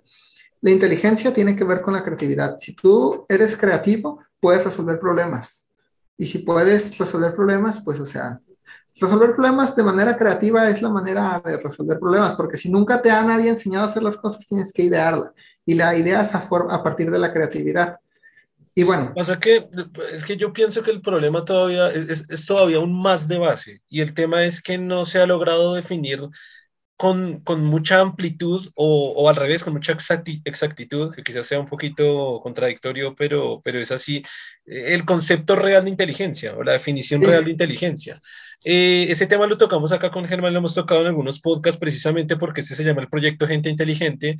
Eh, de hecho, es la forma en la que yo pensé el nombre del proyecto, es con la definición que, más básica que tiene la ciencia que la definición es bastante simple. Es, la inteligencia es simplemente la capacidad de resolver problemas. Por lo tanto, prácticamente cualquier animal es un ente inteligente. Es decir, todas las personas somos seres inteligentes. Ahora desde allí pueden partir diversas concepciones que ya pueden, ya, ya, toca echar mano a filosofía para tratar de dar una solución a lo que se define o lo que es realmente la inteligencia. Porque entonces Ah, acá, bueno, traigo a colación lo que usted decía del, coeficiente intelectual en inteligencia. Nosotros vimos un caso con Germán, eso lo vimos fuera del podcast, de alguien que tenía un coeficiente intelectual de 200 o 200 algo, 213, y era una persona que era, eh, era guardia de seguridad de un bar y ganaba muy poca plata en, Inglaterra y, y, y no progresó, o sea, estaba muy estancado en todo si uno se pone a ver la mente creativa del güey, tampoco es que sea muy, muy elevada, porque, güey, está trabajando toda la vida como, como, como guardia de seguridad de un bar, ganando muy poco, y como que tampoco es que estaba muy satisfecho con ello, pero tampoco se movía mucho. Entonces uno dice, o sea, quizás le faltan a otro tipo de aptitudes de socialización, de quizás buscar otro empleo, de aprender algo y aplicarlo en otro, de montar un negocio, de, de, de, de lo que se decía, ser creativo para, para, hacer eso. Entonces, el que hace con un coeficiente intelectual tan alto, cuando hay gente con un co coeficiente intelectual promedio, que es más o menos de 110 o aproximadamente 110, y no hacen, y, no, y, no, y, y al revés, y son exitosos en negocios, tienen muchas empresas, son triunfadores, o sea, tienen, por lo menos a nivel económico, tienen mucho dinero. Entonces, pienso que, que, el, que, el, problema está mucho más de base en cuanto a la definición real de lo que es la palabra inteligencia o lo que significa sí. inteligencia. Creo que no hemos llegado como humanidad a un concepto, porque la filosofía tiene muchas vertientes y, por ejemplo, desde la psicología lo que decimos, las inteligencias múltiples tratan de solucionar ese problema, pero en realidad no hay una definición como que se dé firmemente sobre la inteligencia. No, pero, sí, estoy completamente bueno. de acuerdo. De hecho, no sé si sabes que están medio relacionadas esas pruebas de inteligencia con el ejército. Con el ejército no sabía cómo, cómo, cómo es eso. Sí, que el ejército de Estados Unidos usaba unas pruebas muy similares de analogías, lógica, ordenar palabras, ese tipo de cosas, las que te ponen luego en las pruebas de CI Ajá. para evaluar a los reclutas. Y si tenían menos de cierto puntaje, los evaluaban como que no eran aptos para servir. Porque en base a eso se estaban basando en qué tan rápido era entrenar un soldado. Ah, Según sé, fue en la Primera Guerra, cuando intentaron hacer eso. Y se basaron en unos test psicológicos para aptitudes cognitivas de un tipo, pero no me acuerdo cómo se llama el tipo. Pero sí sé que lo usaban en Estados Unidos para evaluar si iba a ser o no fácil entrenar al soldado y si tenían menos de, no me acuerdo cuánto número, de que los decían que eran clínicamente retrasados, los no los admitían. Interesante, es interesante para, para investigar en ese tema cómo surgió, ¿no? Porque también precisamente con, pues con Germán como que nos gusta mucho averiguar el, el tema y, por ejemplo, investigamos eh, si era una cuestión genética, si, si, si, con el IQ, y de hecho es una pregunta buena para usted, ¿usted qué piensa? Si con el IQ se nace o el IQ se construye, ¿qué pensaría usted? Hasta donde he visto se nace, porque que yo sepa no hay ningún protocolo para entrenarte. Mira, he visto protocolo, hace tiempo un tipo de, de, de psicología había expuesto un artículo respecto a no me acuerdo con qué tenía que ver, si era memoria o algo así, pero total. Me puse a, a, ver de eso y había dado con un artículo en el que decía que no es posible, o sea, tomaba lo, de, lo del IQ también, lo tomaba como si fuera así, de que, ah, sí, supongamos que... Es como una verdad absoluta. Es una, decía, supongamos que el IQ es una herramienta plausible para eh, eh, evaluar inteligencia. Entonces, partiendo de eso, ¿hay alguna manera de aumentar el IQ en personas? Y entonces, lo que descubrieron a partir de ese estudio fue de que si tú les presentabas ese tipo de cuestionarios, la gente se iba adaptando a los cuestionarios. Se supone que un test de inteligencia... Eso, eso iba a nombrar ahora. Eso iba a nombrar nada más lo puedes hacer una vez. Claro. ¿Te acuerdas? Se supone que es por eso, porque conforme más hagas problemas similares, más aprendes a hacerlos. Sí, pero lo que descubrieron en ese estudio es que es específicamente para ese tipo de problemas. Si tú, les, si tú tienes un test uh, con preguntas lógicas, todas caen en lógica, pero todas son distintas unas de otras, puede que se haga muy bueno en algunos de patrones, pero que no se haga bueno en algunos otros. Y no hay manera hasta el momento de entrenarlos para que le presentes un problema nuevo con el que no se ha topado nunca antes, sea completamente diferente a los demás y sea diferente de los controles. O sea, de alguien que no, lo, que no haya estado entrenado. Se volvieron muy eficientes para resolver problemas relacionados con los que ya habían visto antes. O sea, aprendían de ellos, se hacían eficientes, pero para que de ellos saliera, de que lo vieran por primera vez y dijeran, esto es sí, no. Eso no vieron que hubiera manera de mejorarlo con entrenamiento. Y también lo que notaron era de que al compararlos contra sí mismos, en las evaluaciones vieron que después de, no me acuerdo si 26 o 27 años, empezó a haber un decremento en la resolución de problemas. O sea, contra ti mismo. Claro.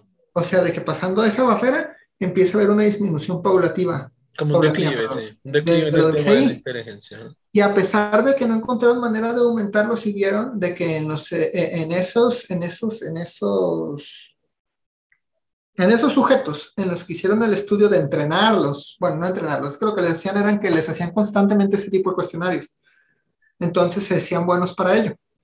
Y lo que sí vieron era de que al evaluarse contra sí mismos, el decremento era más lento. O sea, si tú no entrenabas, el decremento de ese claro, era más rápido de que si constantemente te mantienes, y eso lo atribuyeron a de que como constantemente la mente estaba trabajando, eh, pues no se deterioraba más fácilmente, porque todo lo que no usas se olvida a fin de cuentas. Claro. Entonces, si constantemente te estás enfrentando a problemas en los que requieres creatividad, te mantienes bastante lúcido. Era lo que ellos argumentaban en su, en su, en su estudio. Y de hecho, pues aquí en el quiz sí lo veo mucho porque hay de este hay investigadores muy viejos. En investigación luego ves a gente muy, muy, muy vieja. Sí, sí, la investigadora con la que estoy ahorita, la que es la jefa del laboratorio, tiene creo que 86 años. y, a veces son, y a veces son muy buenos, a veces esos güeyes son súper No, sí son muy, muy buenos, pero a lo que más me sorprende es la lucidez. O sea, o sea, no, no, no es como que le, o sea, que se le vaya, ya es que luego a los viejitos de repente como que se les va la vida. Sí, claro. O de como que así, no, no, no, es lucidez exagerada. O sea, ella me, me, revisa todos los escritos antes de que los mande, ya sea con los demás asesores o sinodales, que mande artículo, por ella tiene que pasar todo antes de que lo mandemos.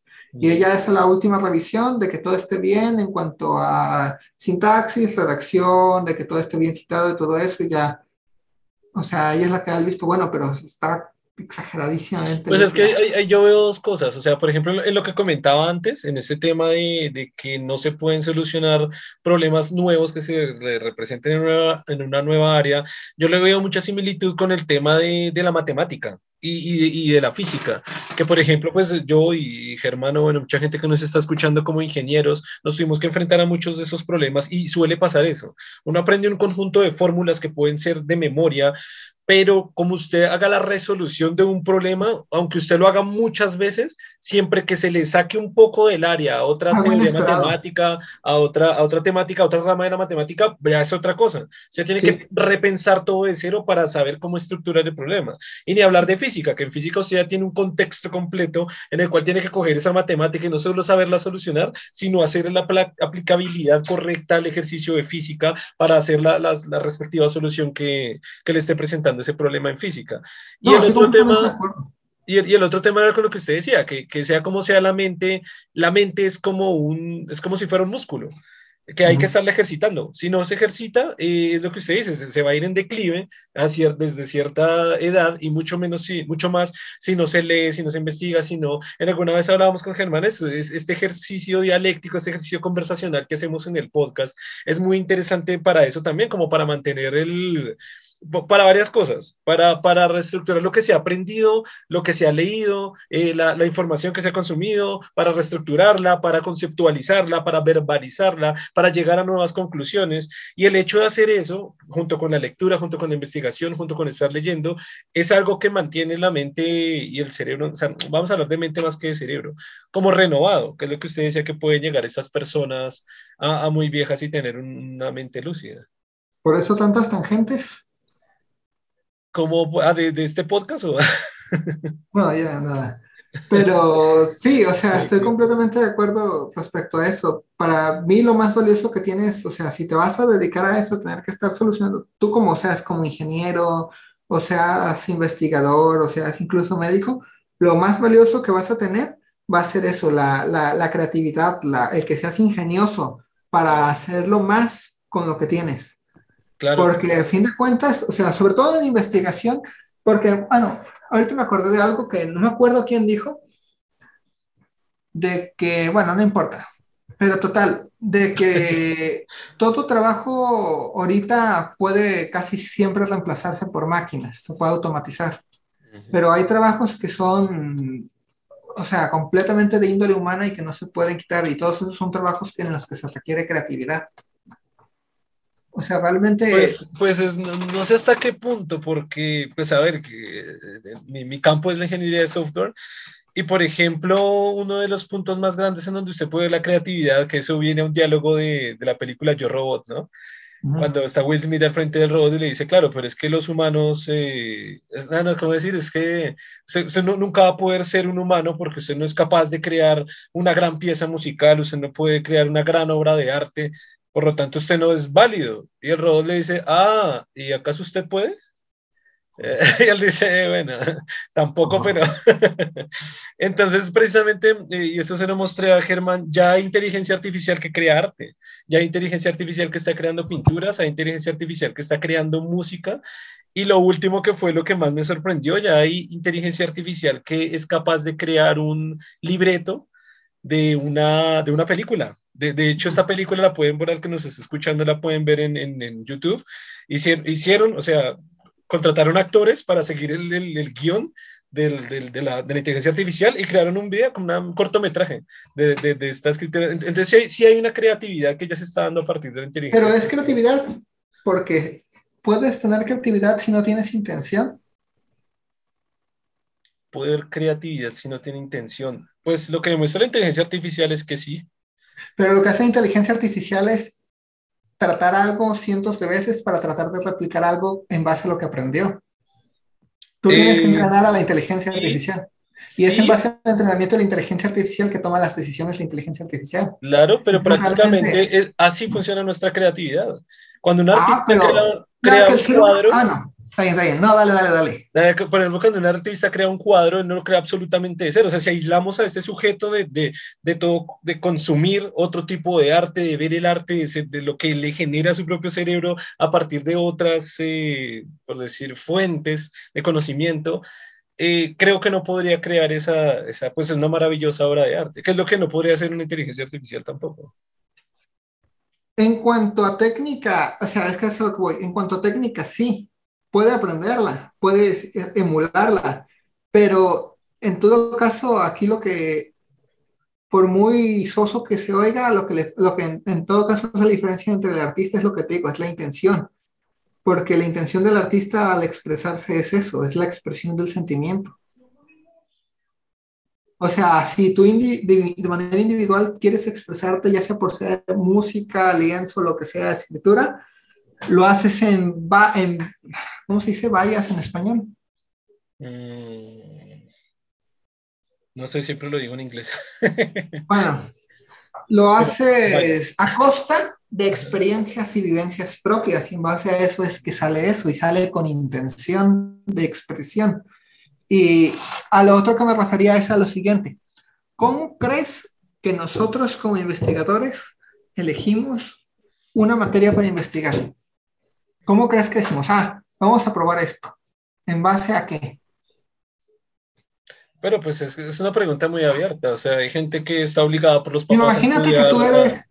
O sea, los, papás, obligan a estudiantes a estudiar lo que se les dé la gana. No, me refiero a eso, me refiero a esto. Imagínate es una pregunta demasiado abierta, o sea, hay gente que quiere estudiar cosas por, por dinero, ¿no? No, espérame, espérame, espérame, me refiero a esto. Tú trabajas como investigador, imagínate que tú eres un investigador en química, física, lo que sea, se te da la gana. Ahora, tienes todos los recursos del mundo, tienes todas las sí del mundo, no tienes necesidad de hacerlo. ¿Cómo crees que ideas? ¿Qué es lo que vas a investigar? O sea, ¿de dónde crees que salen las ideas para investigar? El proyecto que yo tengo ahorita, por ejemplo, viene siendo consecuencia de ciertas cosas, pero hay otro proyecto que está ahorita que es reducción, no, es expresión del GLP Ah, si se expone hacia los compuestos de una planta que se llama la carancillo. Entonces, ¿de dónde crees? O sea, ¿cómo? es que no, es que creo que necesitas atenerte que, mira, cuando uno se pone y dice, ah, sale una convocatoria para investigación y dice, ah, yo quiero meter un proyecto, o sea, tienes que idear el proyecto. Tienes que decir, ah, este tema me gusta, quiero ir contra este tema y el enfoque que voy a tomar va a ser el siguiente. Puede que, vas, puede que partas de ciertas técnicas, pero a fin de cuentas, si lo que vas a aportar es novedoso, tiene que salir de, tiene que, tiene que surgir de algo nuevo, ya sea una corazonada que tengas de que se puede hacer. Y hay gente que se dedica a eso, de que hay gente que tiene, sobre todo la matemática siempre se me hace extraña en ese sentido, porque hay gente que dedica toda su vida, por ejemplo, a tratar de resolver ciertos problemas, aunque no tenga la, la, la, la certeza de que es posible resolverlos. Y la solución con la que dan a veces parte de ciertas bases, pero generalmente se generan nuevos métodos para resolucionar el problema que salieron de esa persona. Por ejemplo, Newton que inventó el cálculo. Y eso es a lo que me refiero. Muchas veces en investigación hay veces que a pesar de que Mm, a veces parece y a veces es consecuencia de que dices, ah, tal, fulano hizo tal cosa y lo aprobó para tal cosa. Le voy a modificar tantito esto y lo voy a probar ahora yo. Pero hay veces que una persona saca algo nuevo, algo que surgió de ella misma y que te haces el padre de, esa, de ese campo. Y eso es a lo que yo me refiero. Esas ideas, ¿no crees que salen de corazonadas a fin de cuentas? porque no tienes cómo asegurarte. Si no se ha probado nunca antes, no tienes garantía de que va a funcionar, de que lo que estás haciendo es lo correcto, de que, o sea, no. O sea, por eso te digo, ¿de dónde crees que salen entonces esas ideas? ¿No te has puesto a, a pensar de que, por ejemplo, cuando cualquier investigador, cualquiera que haya desarrollado un método nuevo, para hacer algo, cualquiera que sea el padre de, cierto método, cierta metodología, protocolo, y protocolo sobre todo en el área de nosotros, por ejemplo, para los animales, tenemos ya protocolos, ya sea para inducción de diabetes, para obesidad, hipertensión, para muchas cosas. De que le vas a tomas al animal tantos meses, como una receta de cocina. Claro, claro. Sobre todo si ya está hecho. carbohidratos, azúcar, alimenta. Pero hay veces, hay veces, hay veces que no, hay veces que, que, que, no hay para esto. Por ejemplo, cuando yo quería verlo del Alzheimer en ese entonces, y todavía no me he puesto a verlo tan seriamente, pero quería abordar algo de Alzheimer y el problema es que aquí no hay nadie que trabaje con Alzheimer entonces lo que me preguntaron fue, bueno, ¿y cómo les vas a dar Alzheimer a las ratas sin hacer las transgénicas? Y dije, ah, pues sí, ¿verdad? O sea, pero ya después que me puse a, bueno, ya después, por pura casualidad, di con una, un extracto que estaba vinculado a degeneración cerebral que produce lesiones similares al Alzheimer y revisé y no hay un protocolo al respecto, nadie lo ha aprobado. Y es lo que te digo, o sea, yo tengo la intención, quiero abordar este tema, no tengo los insumos y de repente a veces veo eso, por ejemplo, veo de que, ah, mira, tal planta se encontró, alguien describió que produce lesiones muy parecidas y digo, ay, ¿no se podrá entonces estandarizar? para hacer un método en el que podamos hacer ahora un nuevo método en el que generemos Alzheimer sin tener que hacer transgénicas a las ratas, sin tener que depender de esos otros medicamentos. Y o sea, es lo que te digo, esas ideas salen de la necesidad de abordar el, el, el, tema. Intención, es a lo que me refiero con intención. Sí, no, ok, le, entiendo, le entiendo bien. Pero, o sea, pues hay varias cosas. Por ejemplo, en, digamos, para responder a la pregunta desde mi perspectiva, ya sería como ver la, la, la parte como yo lo veo. Por ejemplo, usted utilizó la palabra corazonada. Eh, yo, tengo, yo tengo mucho, ¿cómo decir? Suena místico. Sí, tener mucho cuidado con ese tipo de palabras que parecen, que parecen salirse de conceptos de conceptos muy objetivos. Sí, yo sé que suena místico. Eh, claro. Pero a lo que me refiero, pero, no lo refiero de la siguiente manera. Si tienes no, no, una corazonada... Eh, le voy a dar como mi, perspectiva, como la respuesta que le daría. Porque se me dice, claro, ¿de, dónde surge todo eso? Usted me dijo, alguna vez no se, no se sentó a, a, preguntarse esto y, güey, lo he hecho. Eh, me, me, he sentado a preguntarme, por ejemplo, la, la, la persona que descubrió el fuego, cómo crear fuego. E, esos, esos momentos de lo que usted diría intención o corazonada o, son los que empujan a la humanidad un paso más adelante en el campo del conocimiento. Es decir, son casi, casi siempre el que descubrió cómo funciona el fuego tuvo que pasar por un proceso tremendo mental que lo podemos, que, ahora también lo, lo, lo, sentimos, pasamos por él, porque pues somos seres humanos y tenemos la misma mente, el mismo cerebro prácticamente, bueno, sí, es el mismo cerebro directamente. Em, pero, claro, eh, siempre, siempre sí me senté a preguntar muchas veces cómo, de dónde surgen todo esto, porque es, muy normal que parezca darle solución o resolución a ese tipo de problemas desde la misticidad, desde cosas místicas. Y yo veo que, desde mi respuesta, yo veo que es una, una, conjunción súper grande, compleja, de diferentes funcionalidades cerebrales. Es decir, en donde entra mucho, mucho, mucho en juego la parte de la imaginación también reforzada, que, de hecho la imaginación, investigarla desde la, desde la neurobiología pura es complicadísima. O sea, yo, hice un, yo hice un diplomado en la Universidad de Duke de Neurobiología y llegar a describir, o sea, ¿qué es la imaginación de neurobiología? eso es como que explota la cabeza, porque hay que revisar todas las partes del cerebro, todo el conectoma, ver la parte neurobiológica de todas las áreas del cerebro, la parte del córtex frontal y dice, uff, que tiene, que tiene mucho que ver, o bueno, gran parte que ver relacionada con, por ejemplo, con la parte de los sueños que también la parte de los sueños es una parte muy, muy inexplorada de, de la neurobiología y una parte que se desea conocer demasiado este pedacito de la, de la imaginación a mí se me hace súper contundente que tiene que ver con los sueños, con este, con este nuevo, con esta nueva creación de conocimiento que podemos hacer los humanos, que tiene que ver también con el córtex frontal, porque si no tuviéramos un córtex frontal que pudiéramos como hacer este, esta sopa, lo llamo de sopa de, de, experiencias, de vivencias, de experiencias de los demás, de lenguaje, interpretación, de, de, de conceptualizar eh, ideas, para ponerlas en, ciertas palabras o mentalizarlas y después pues las manos para poder ejecutar esas ideas y, poder hacer, no sé, herramientas que puedan ayudar a construir o a ejecutar ciertas otras ideas.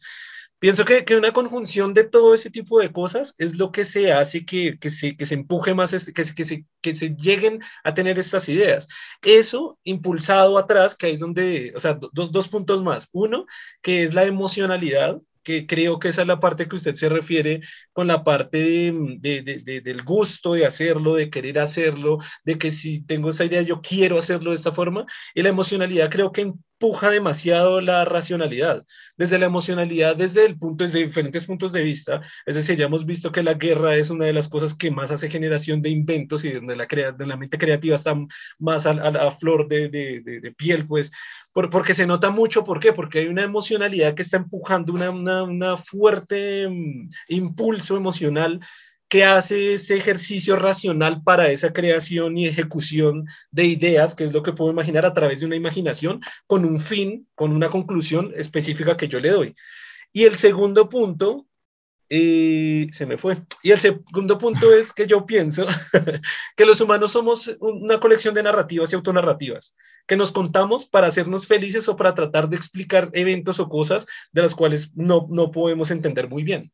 Que, surgen a través de, de, la física, de la física universal, de la neurobiología, de la biología, del cerebro y el propio cerebro, cerebro intrínseco tratando de dar explicaciones sobre él mismo, que como es tan complicado que nuestro cerebro pueda dar explicaciones de él mismo, que sean como muy sensoriales a través de, de pensamientos, de transmisiones neuronales, de conexión entre partes cerebrales, pienso que las narrativas son una, una jugada súper de, de, de, triquiñuela, de trampa que juega nuestro cerebro para dar solución a todo ese tipo de cosas. Pues de ahí salen muchísimas cosas de las divinidades, de las religiones, de las expresiones, de las emocionalidades, del misticismo, de utilizar palabras de todo eso, como que no, no, obviamente para nuestra mente es muy complicado entender ese tipo de cosas.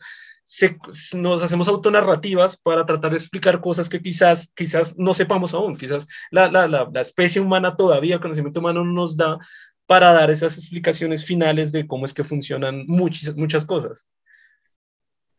¿Qué tal si se me reveló en un sueño? ¿Cómo, cómo? ¿Y qué tal si se me reveló en un sueño? La Claro, yo, por ejemplo, a mí me ha pasado, pero eso, eso sí está bien estudiado, se llaman sueños lúcidos. A mí me ha pasado. No, no, no, no, no, no me refiero a que, por ejemplo, la solución a un problema se te revela en un sueño. Sí, sí, es lo que voy a decir. A mí me ha pasado. Problemas de ingeniería a mí se me, han, se me han revelado en el sueño. Y de hecho con colegas, con muchos colegas ingenieros nos ha pasado ese tema, que, que porque pensé que era solo yo, y de nuevo me puse a pensar, me puse a indagar, me puse a ver esto de dónde demonios está pasando, pero es lo que le digo, esto sí está bien estudiado a nivel científico. Por no, ejemplo, yo obviamente... uno, uno, de los ejemplos, de, déjame dar el último ejemplo, uno de los ejemplos más tremendos de soluciones que se dan en sueños, por ejemplo, fue la um, Estación Espacial Internacional. De hecho, les pido a los que nos estén escuchando que revisen la historia bien porque ahorita no la recuerdo, pero si no mal estoy, faltaba una pieza clave de estructuración para, para que la Estación Internacional Espacial fundirla y que volara. Había un problema que estaban enfrentando todos y que nadie podía resolver. El director del proyecto lo pensaba, lo pensaba, lo pensaba y no podía. Un día fue a dormir soñó la solución, que creo que, fue la, creo que fue la forma en la que estaba la pieza, este pedazo no estoy tan seguro, se despertó, la notó, que eso es algo que sugieren, porque a mí me ha pasado que me sueño la solución y después se me olvida, me toca anotarla inmediatamente. Cuando aplicó la solución, gracias al sueño de ese güey, la Estación Internacional Espacial está ahorita donde está, que es una cosa increíble, brutal. Y hay ejemplos, hay una lista, si ustedes buscan los artículos, hay una lista como de 20, 30 inventos brutales de la humanidad que se dieron así a través de los sueños. Sí, pero por eso es lo que te digo. Cuando me refería a eso de corazonada, precisamente me refiero de que hay veces que el subconsciente te guía. Porque a fin de cuentas es eso. O sea, tú puede que no te des cuenta de manera consciente, pero tu subconsciente te termina guiando a la respuesta que buscas. Pero es lo que te digo. Parte a partir de la necesidad, de la intención. Es la pasión lo que te va a llevar a buscar acción. Eso que decías del tipo, que tenía uh, el CI muy, muy alto, pero que no hacía nada, es precisamente a lo que me refiero. O sea, necesito, no nada más necesitas los insumos, no necesitas nada, necesitas uh, tener las, los recursos a tu disposición, necesitas la pasión para hacerlo. Y hay veces que es eso lo que te impulsa.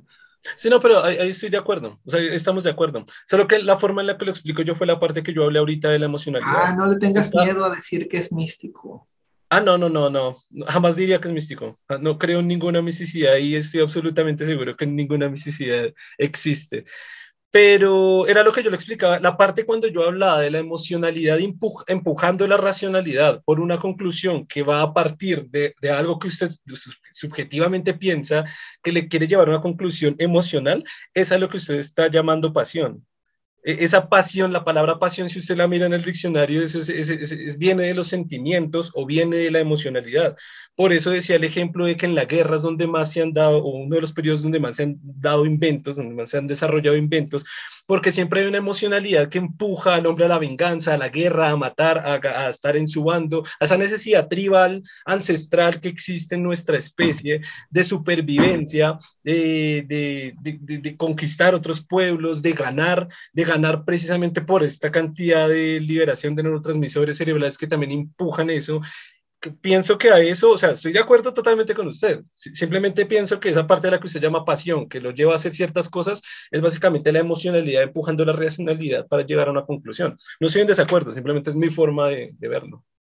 No, pero lo que yo me refería, volviendo al tema antes de irnos por la tangente y todo eso, era respecto a lo que mencionaba de las máquinas, de lo de la inteligencia Ok, artificial. volvamos a la inteligencia artificial. Ahora, sí, mi punto era este la investigación, desde mi punto de vista, no puede realizarse a partir de máquinas. porque las máquinas en mayor parte funcionan a programas de, o sea, tienes que entrenar una IA, no hay manera de, de hacerlo nada más así. Y yo, en lo personal y en lo que he visto, muchas veces una idea para un tema, para un artículo, surge de coincidencia. Muchas veces surge de coincidencia, muchas veces surge de que de repente estás viendo otra cosa, de repente estás leyendo otra cosa y surge la idea. Haces la conexión de, ¿y si hago esto? Si esto lo, ah, lo vinculo con esto, si esto tiene que ver con esto, y entonces te puedes buscar, buscar, buscar, buscar, y si ves que es plausible, entonces ahondas a ello. No, y de, hecho, de hecho pudiera ser mucho más enfático, por ejemplo, en el caso de la creación de la penicilina, que básicamente fue un error, que se podría decir que es como una coincidencia, quiero hacer esto, esto, esto, esto, ah, descubrí esto y, y fue la revolución para la humanidad. Sí, y eso es, lo que eso, eso, es a lo que me refiero, eso de que decías de lo de, de, lo de las máquinas y todo eso. Uh, por eso te digo, es que, ¿cómo me explico? La creatividad humana no es nada más cosas aleatorias. Y eso es lo que me refiero con corazonada. Porque cómo entonces, o sea, cómo, desde, cómo, cómo explico. ¿Cómo, cómo, cómo explico? es que hay cosas que aparentemente luego no tienen mucho sentido ¿Cómo explico? Es que no, no, no, no es, no, no tiene que ver con algo místico. Lo estoy diciendo porque quiero decirlo así, porque así se me hincha decirlo. Pero, pero. Está bien, pero, pero creo que las palabras que le faltan, si, si usted lo piensa desde la perspectiva que lo estoy explicando, es, es muy. O sea, digamos que sí. No, no, no. A lo que quiero, a donde quiero llevarte es a eso. Tú lo estás racionalizando de esa manera. Pero si fueras todo completamente racional, entonces podrías programar una inteligencia artificial que lo hiciera, teóricamente. No, yo pienso que Entonces, que el componente... Precisamente, precisamente eso iba, eso iba que, que, que, si usted ve desde la forma en la que lo estoy explicando, algo que le faltan a las, a las máquinas y en este momento, no, no es la emoción, pues, es todo el, el, el, factor emocional del cual ya hablé, que es la emocionalidad empujando la racionalidad, porque lo que se logra ahorita con la inteligencia artificial es precisamente hacer una emulación de la racionalidad humana. Pero si, si miramos muy de cerca, el humano es más emocional que racional. Esto lo hemos conversado en otros podcasts con Germán. Es mucho más emocional que racional. Y si, eh, si dotamos a la inteligencia artificial de toda la parte racional humana, sí que tenemos un gran avance y tenemos mucho, pero le falta todo este factor emocional, que por eso le digo, que, que, creo que es lo que está tratando de poner en palabras, pero no encuentra las palabras precisamente que creo es por, porque falta esa estructuración de, de, saber entender la emocionalidad, racionalidad y lo que empuja una cosa a la otra, que es lo que usted le puede llamar corazonada, o sea, nombre, eh, si yo no, no es que no creo que sea emocional. Es que no creo que sea emocional, creo que más bien es ah, okay. coincidental, pero en base, no, completamente coincidental o sea, creo que hay muchas cosas en investigación en las que luego te avientas, no tienes ni idea de, de así, o sea, no tienes, no hay trabajos al respecto antes, o sea, no hay precedentes, no hay nada que te sugiera que así va a ser, pero tú lo haces porque crees, o sea, por creencia de que así va a ser. Y terminas haciéndolo, y al hacerlo, puede que no descubras lo que tienes que, lo que querías hacer en primer lugar, pero descubras viendo que tiene algún efecto en alguna otra cosa. Y entonces eso sirve piedra angular para los demás. A eso es a lo que me refiero. Y es, o sea, el que se impulsó por eso, se impulsó por eso, por una ideación, por una corazonada. No tenía, no tenía ninguna base racional para hacer lo que hizo, no tenía ningún precedente para hacer lo que hizo, pero lo hizo de todas maneras. Y el trabajo incidentalmente dio como resultado alguna otra cosa. Y tú sabes que muchas veces en la historia ha pasado así, de que a veces alguien está investigando una cosa, termina dando con otra cosa que no tenía nada que ver, y luego eso termina aplicándose. El proceso de vulcanización, por ejemplo, que también fue por error, el de este, el microondas, que se supone que también fue por error, todo ese tipo de cosas que, o sea, terminaron la, siendo la cosas incidentales. Y la, y la heroína. Lo de la penicilina. que ajá. también fue por error. sí, o sea, ah, ahorita que me acuerdo, ah, bueno, no, eso no fue error, eso fue más sin curiosidad, pero esa es la cosa, eso es, es la curiosidad, pero es la curiosidad sin ninguna sí, que no está infundada en absolutamente nada. Hay veces que el ser humano investiga cosas que no tienen beneficio para él, no tienen así, nada por querer saberlo y pues, terminan pues, dando con algo. O sea, de, nuevo, ¿no? De acuerdo en todo, de acuerdo en todo. Entonces, ¿cómo lo, ¿cómo lo catalogarías ahí? La curiosidad, ¿cómo la catalogarías? A, eso iba, a eso iba. Emocionalmente. E, exactamente. Esa es la respuesta. La curiosidad es la, la emocionalidad. Si usted no, tuviera emoción, si usted no tuviera emoción de querer, eh, cuando usted dijo, yo escojo una, un tema de investigación porque me gusta, porque quiero hacerlo, porque quiero desarrollar, ahí, mira esas tres palabras, gusto, querer y querer. Tres palabras que utilizo. Si no hay emociones, ¿cómo, cómo piensa que hay un gusto? Por lo que sea. Si no hay emociones, ¿cómo piensa que yo quiero hacer algo? Si no hay emociones, si no hay emociones, usted ni va a querer, ni va a gustar, ni va a pensar en hacer, ni lo que usted decía, no va a creer que usted haciéndolo de esta manera va a hacerlo. Así puede que no lo haga. Usted no va a creer porque si usted lo racionalice, uno más uno es dos y no puede dar otro, ya, chao.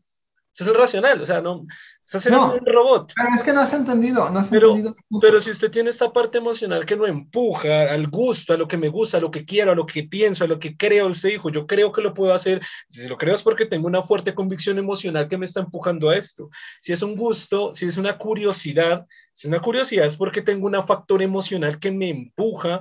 de, hecho, de hecho, se podría explicar, si lo vamos a desglosar, pero nos tardaríamos un montón para desglosar un poco lo que sería la curiosidad. La curiosidad, como todo factor emocional, proviene evolutivamente desde un sistema nervioso mucho más antiguo y mucho más primitivo al que tenemos ahora.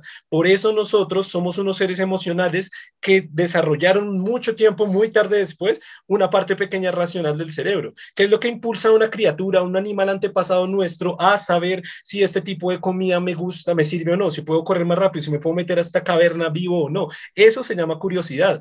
Y la curiosidad no es solo un factor que es humano, porque usted lo quiere poner como que es que nosotros humanos tenemos esta curiosidad y esta no sé si una cosa mística o no, pero es algo que está en el sistema nervioso que va evolucionando desde especies muchísimo más antiguas y que compartimos con otros animales. Por eso es, que este es un factor emocional que nos impulsa a ese tipo de cosas. Pero a los, a los animales les es perjudicial la curiosidad, por eso nada más las crías son curiosas.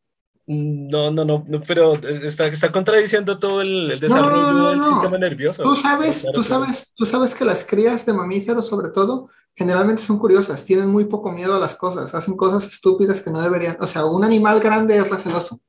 Y te lo digo porque al trabajar con animales, nada más con perros, o con zorros, o con cobayos, lo que sea, las crías generalmente no tienen mucho sentido del miedo. Y no tener sentido del miedo son curiosos. Los animales grandes generalmente son muy recelosos. Claro, claro, pero ahí estoy de acuerdo. De nuevo lo que he dicho en varios podcasts, gran parte de mi vida me desarrollé como en esa parte selvática medio jungla. Viví y crecí con muchísimos tipos de animales y eso se puede ver en el comportamiento de los animales, pero también se puede ver en investigaciones. Pero eh, lo que usted dice es verdad, claro. obvio que una cría es, hace, mucho, hace, cosas que no haría un adulto, eh, por supuesto pero estaría contradiciendo el simple desarrollo del sistema nervioso y eso está estipulado en el, en el en el cerebro y el mito del yo de Rodolfo Ginás, uno de los neurobiólogos más reconocidos del mundo, eh, y él explica el desarrollo del sistema nervioso precisamente en un montón de características que a nivel evolutivo, no estoy hablando de un perro adulto que vive 15 eh, años aproximadamente, estoy hablando de miles de millones de años de evolución en el sistema nervioso que han hecho que las diferentes especies con, con esa curiosidad, precisamente, entre comillas, vamos a ponerle curiosidad, eh, sepan qué comer, se, salgan de su entorno, salgan desde un ambiente acuático a uno terrestre. Se cree que si fueran todas las especies con miedo absoluto a hacer absolutamente nada, no tuvieran curiosidad seríamos seres primitivos que viven en el mar, jamás hubieran salido a, la tierra, de la tierra no se hubieran expandido a la parte vegetativa, de la parte vegetativa no hubieran pasado al desierto, no hubieran vuelto de nuevo al agua, estamos hablando de miles de años de evolución eh, genética y de sistema nervioso, no hay una especie que dura 15 años y que comparándola con una cría que hace pues que obviamente se empuja muchísimas más cosas, ¿no? Esa comparación como tan pequeñita en tiempo, no estoy hablando, estoy hablando de, la evolución de la especie que nos ha traído a nosotros y desde por allá, desde un sistema nervioso, ese precisamente, ese animal que se atrevió a pasar del agua a, a la tierra, todo eso es curiosidad, es querer ir, es me gusta ir, que ya lo ponemos, como ya lo dije antes, en unas autonarrativas humanas estructuradas de un córtex frontal para explicarnos cosas que quizás, por eso digo, quizás ni siquiera como humano entendamos todas estas cosas, pero que vienen impresas en un sistema nervioso genético de ADN desde hace miles de millones de años con diferentes especies, queriendo hacer cosas, dándole curiosidad hacer cosas, gustándole hacer cosas. Simplemente nosotros creamos un córtex frontal, no captamos todo este mm, sopa, sancocho emocional que tenemos, nos auto, nos mandamos la autonarrativa, tratamos de explicarlo y pues algunas cosas pueden dar y otras cosas no dar. ¿Por qué dirías que la curiosidad es emocional? Pues ya todo lo que, me toca repetir todo lo que acabé de decir. O sea, de nuevo, si, si, usted no tiene una emocionalidad, usted no tendría algo que no empuja a querer saber algo, a hacer algo, a desarrollar algo. El querer saber ya es emocionalidad. Eso no es racionalidad. La racionalidad en el ser humano es muy pequeña, porque usted lo sabe, en la evolución del sistema nervioso central de un cerebro, la racionalidad del córtex frontal lleva con nosotros menos de un millón de años y nosotros llevamos miles de millones de años evolucionando. Pero las especies primitivas sí que tenían conductas emocionales interesantes, que de nuevo, como lo explica Rodolfo Ginás, eso está impreso en nuestros cerebros a través de los PAF, de los patrones de acción fijos, que están impresos a nivel genético y a nivel neuronal eh, en todos nosotros que nos llevan a ciertos impulsos. Esto es casi como hablar del amor, ¿no? ¿Usted por qué cree que ama, no? Por la emocionalidad. No, no es la emocionalidad, es una corazonada y es algo que yo siento porque yo creo que puedo lograr. Eh, todo es verdad. ¿no? Es que ahí voy, espérate, es que no me has entendido. Ok, ok. Mira, la curiosidad obviamente surge como un mecanismo evolutivo, es literalmente un catálisis para que alguien haga algo. Eso es cierto. Es necesario que alguien tuviera que comer esas bayas y se muriera o sobreviviera para saber si iban a comerse o no. Que alguien tuviera que haber mordido esa hierba para ver si se podía comer o no. Que haya tomado esa agua, que haya hecho las cosas. A partir de eso se crean costumbres, etcétera, y cosas automáticas. Pero la diferencia aquí es de que en los procesos animales, los animales tienen motivación ya sea por alimento, ya sea por refugio, ya sea por reproducción o protección el ser humano, en el ser humano es una cuestión muchísimo más abstracta. El hecho de que el hecho de que seas curioso respecto a algo y te obsesiones con algo para resolver algo de manera abstracta que no va a tener ningún beneficio para ti, ese es mi punto. Eso es a lo que me refería con el factor emocional. Tú no estás no estás siendo curioso para buscar refugio, no estás siendo curioso para buscar alimento, no estás siendo curioso para buscar pareja. Estás siendo curioso de manera obsesiva y a veces autodestructiva, simplemente porque sí. Curie, cuando se murió, después de todo lo que hizo, sacó conocimiento. Pero ¿qué sacó de eso ella? ¿Realmente crees que lo hizo por la fama, por ejemplo? O sea, yo sé, la pasión es una cosa, pero el hecho de que surja la pasión por algo que no te va a traer absolutamente nada de beneficio, ese es eso, es, eso es a lo que me refería.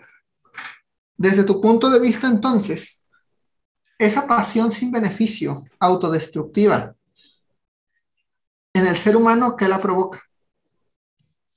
Lo que pasa es que pienso que usted llegó exactamente a la clave angular de la, del desconocimiento humano que tenemos para descifrar esto. O sea, usted llegó exactamente a la clave angular.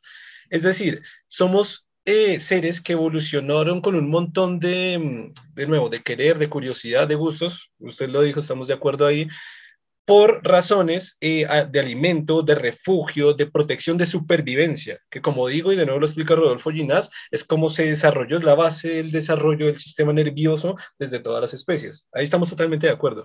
Pero se llegó exactamente a la clave angular de por qué llega el no entendimiento de todas estas situaciones.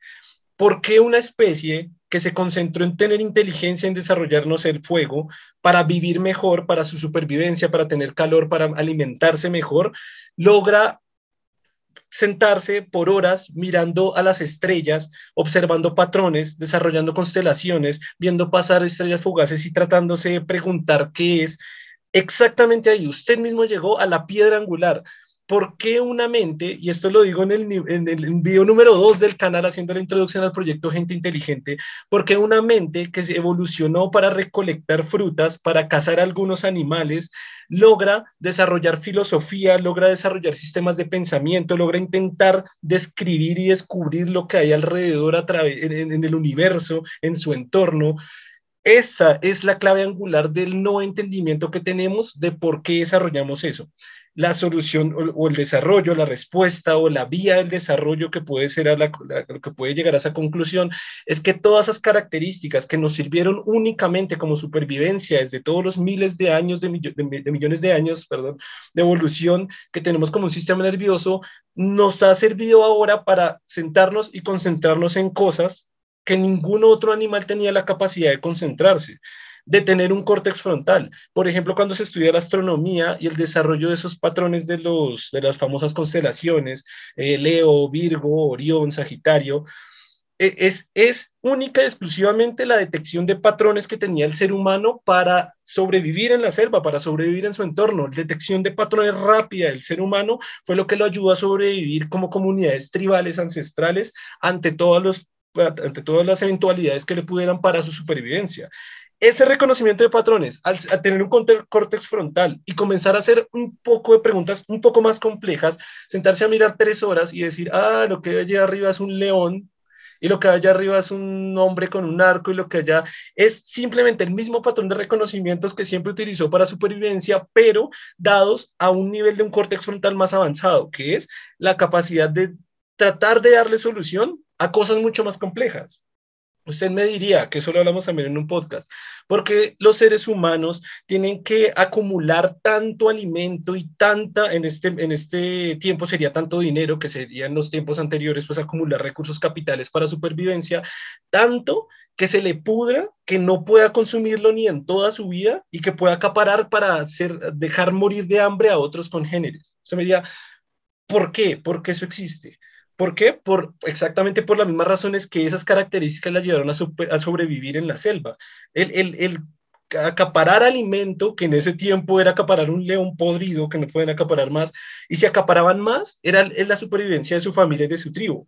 En esos tiempos, el acaparar, cuando se creó el cultivo, eso está en la historia, está escrito en miles de millones, que lo describe Carl Sagan, cuando se desarrolla el cultivo, lo que hizo este, esta misma mente fue comenzar a acaparar bultos de trigo y bultos de trigo y bultos de trigo y bultos de trigo y conservaba tantos bultos de trigo que ya no se los podía comer, tenía que usar toda su vida y no, nunca se pueden ingerir todos esos bultos de trigo. Eso me diría, ¿por qué el hombre haría una, algo tan estúpido, tan contraintuitivo, algo que ni siquiera alcanza para su supervivencia, que incluso podría afectar a otros congéneres al desarrollo de una sociedad? Por impulsos emocionales básicos que hay desde, hace miles, de millones de años de evolución, un sistema nervioso que cree que eso le va a dar supervivencia, y ahorita vemos a miles de magnates con miles de millones de dólares que la plata se la pueden gastar en curar del hambre completa del mundo, pero la quieren para comprar carros de lujo, casas de lujo y gastarlo en viajes, en comprar, no sé, en comprar todo lo que sea, pero es como ah, muy irracional, pero mm, totalmente explicado desde la emocionalidad. Pero es bastante racional, a fin de cuentas son recursos, es más fácil explicarlo incluso de la parte metafísica, el cual buscar propósito por miedo a las consecuencias, pero a lo que me refería, bueno, mira, primero que nada, tú entonces dices que la curiosidad, incluso autodestructiva a veces del ser humano, es un mecanismo vestigial mal adaptado. Podría decirse, sí. Se nos salió de control, es decir, se salió de control ese, esos no, sí, sí, Pero todo eso, de, el tipo de, los, de, de la acaparación de recursos, de tratar de ver si hay algo más allá de la muerte, todo ese tipo de cosas. Todas esas cosas, aunque no tengan mm, recompensa a corto plazo, sí tienen recompensa a largo plazo. No es como que el millonario, por ejemplo, no esté en una situación mejor que todos nosotros, aunque no necesite esos recursos. Realmente puedes decir que tú no necesitas muchas cosas, no necesitarías estar haciendo esto mismo para estar sobreviviendo, pero esa es la cosa. Es por la, la, la, o sea, se explica por el nivel de bienestar, buscas siempre más nivel de bienestar y, y buscas codicia. Incluso desde la parte metafísica, el tratar de buscar respuestas a todas esas cosas para eliminar el miedo a la muerte y a la existencia, de todas formas se explican de manera directa pero es diferente. Bueno, no lo sé, no sé cómo sea para, no sé qué pensaba Curie en ese entonces, por ejemplo, o qué pensaba Newton. Bueno, Newton era medio autista, según sé. No, en serio, según sé, según se tenía rasgos autistas. La, física, la, física, de nuestro universo, capítulo 4 de la serie documental que estoy haciendo, se trata sobre Newton. Ahí, para toda la gente que nos está escuchando, y José si lo quiere ver, hay una biografía muy por encima de, de, su historia, de su vida, pero me centro explicando pues sus leyes, su matemática y su física. Pero sí, pero era, era, era, era socialmente, ¿verdad? Claro, pero no se ha comprobado que sea, que, te, que, que pertenezca a uno de los del rango autista, ¿no? no, pues ya quién lo va a evaluar, pero me refiero más bien a eso. Si en todo caso no parte la genialidad de eso.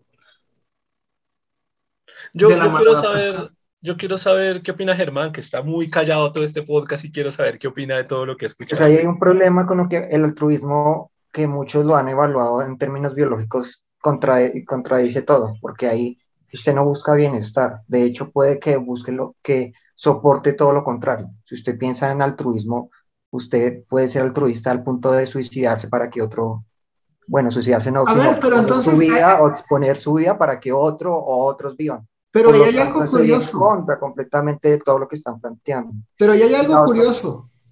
Tú sabes que a pesar de todo eso, moralmente yo puedo sentirme bien al respecto. Voy a tener de todas formas esa liberación de, uh, me siento bien por hacer esto. O que, uh, voy a tener recompensa en la otra vida por hacer esto.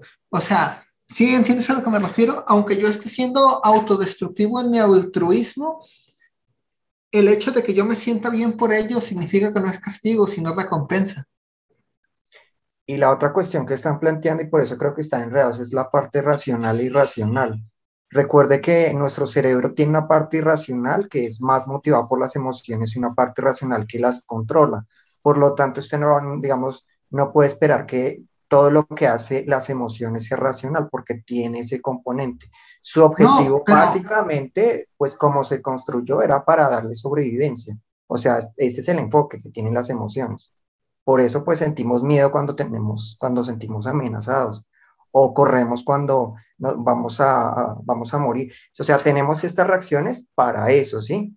Pero eso no implica que sean racionales como tal, o sea, son irracionales. Hay una parte racional que las controla y las modula para que sean funcionales, ¿no? Porque si usted tiene un, medio, un miedo irracional, pues no funciona. Si usted tiene pánico a todo momento, ¿cómo funciona en este mundo, no?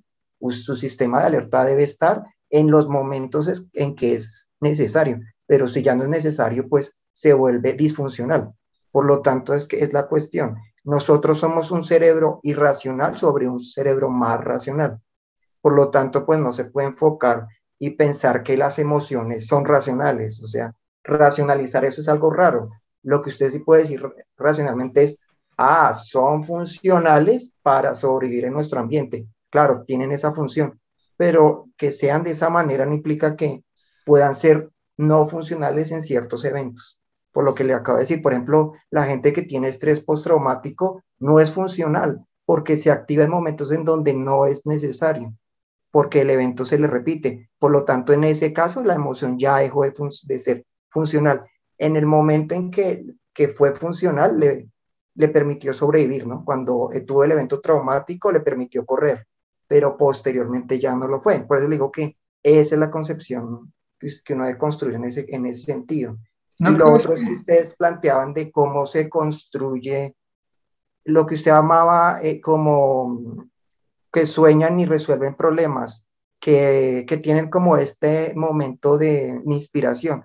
Esto es propio del cerebro. El cerebro, es que el cerebro ha evolucionado, como lo decía, hace millones de años. O sea, él ha tenido que resolver problemas y lo hace de muchas formas tiene muchos sistemas que no tiene, una computadora tiene una forma lógica de funcionar que, que le resuelve la gran parte de los problemas, pero el cerebro tiene muchas estrategias. O sea, si usted ve el cerebro de los autistas, por ejemplo, ellos resuelven problemas utilizando zonas del cerebro que usted nunca usa. Por eso logran esa genialidad.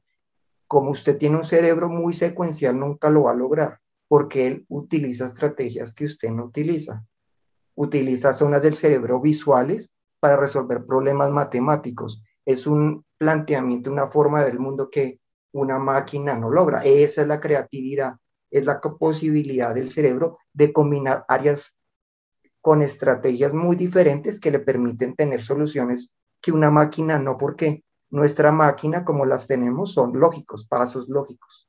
Es una forma de pensar muy racional, pero para resolver problemas hay muchos métodos que el cerebro sí utiliza, porque lo necesita, porque el cerebro, el cerebro ha sido la gran maravilla en el sentido de que nos permitió, le ha permitido a estos seres moverse en el mundo y moverse en el mundo es muy complejo, tiene muchos problemas que estar. O sea, un, un, un ser vivo que se mueve tiene que estar resolviendo problemas de todo tipo, por lo tanto tiene que tener estrategias muy combinadas, cosa que, lo que le digo, las máquinas que tenemos ahorita apenas empezaron a, a resolverlo, ¿no? Nuestro cerebro lleva millones de años en esa tarea, por lo tanto, pues nunca lo va, por el momento no, todavía no le logra, no logra esa creatividad que ustedes están hablando. Crear es esta cuestión de combinar estrategias que no lo, combinar estrategias de forma que logre respuestas que una máquina con pasos lógicos pues o no da la respuesta o, se va a demorar mucho o, o, va a dar siempre una respuesta muy típica. No va a haber, la genialidad está ahí en esas cuestiones.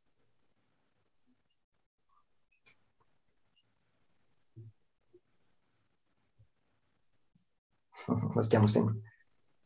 Ah, ¿Iba, a decir algo, José, o ya no? Ya no?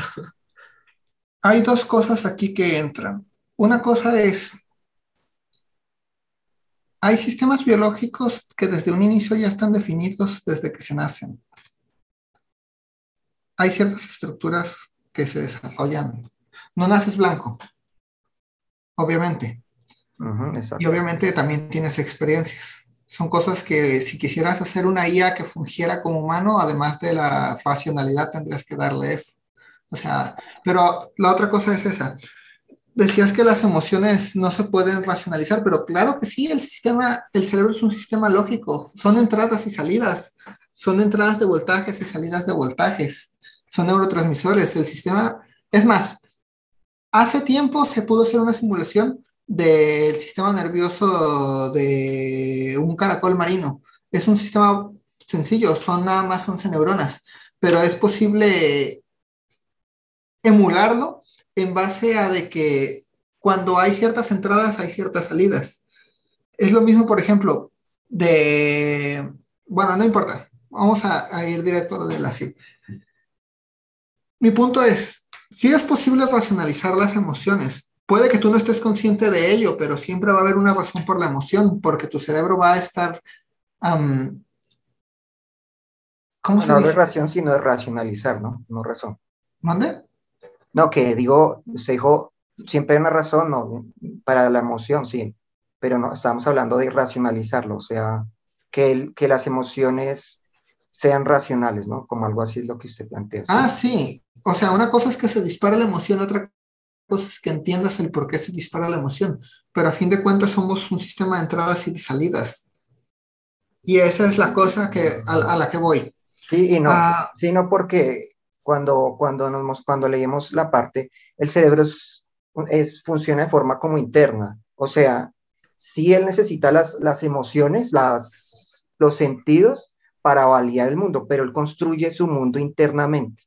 Realmente no procesa como usted lo está pensando de que le llega la información, la procesa y la resuelve. No, él, él funciona como, él, tiene, él construye todo su mundo interno, o sea, la forma de, de, cómo, cómo está espacialmente, dónde está ubicado cada parte, y lo que hace con las sensaciones es realmente validarlo, ¿no? Porque si se quedara solo con lo interno, habría un problema, porque pues podría, podría haber un, podría equivocarse, además que podría ser que el, que el mundo interno que él construyó cambie, porque eso va a, va a pasar, ¿no? Digamos, para que me entienda, usted podría perfectamente, no sé si ha hecho la, la experiencia, cerrar los ojos si usted ha recorrido un espacio mucho tiempo, puede hacerlo con los ojos cerrados. Si tiene la confianza y no está temeroso, se da cuenta que lo hace. De hecho, muchas veces usted está distraído con su celular y recorre un espacio, lo que implica que usted, su cerebro, ya construyó una imagen mental de todo. Por lo tanto, así funciona el cerebro. El cerebro no, no procesa porque la realidad, los tiempos de respuesta que se requieren en la realidad son muy, son muy rápidos y se demoraría mucho procesando. Él lo que hace es construir una, realidad interna y luego lo que él hace después es predecirla, predecirla. Es más fácil hacer una predicción al futuro que, en, que siempre hacer lo que usted haría, que es que lo que usted está pensando, como que entra la información, la proceso y doy una respuesta. No funciona así porque los tiempos de respuesta que, que se requieren en la vida real son muy rápidos y, y la cantidad de información que el cerebro tiene que procesar es demasiada. Lo que él hace es construir primero como un, como un mundo interno y lo valida, o sea, hace una validación. Funciona de esa manera. Ese mundo, ese mundo interno que estás generando, lo estás generando en base a recuerdos. No, me refiero a no solo recuerdos, me refiero a todo. O sea, él construye, él sabe dónde están sus manos, dónde están con respecto a un espacio, todo eso él lo construye, todo eso está construido. Sí, pero es propiocepción.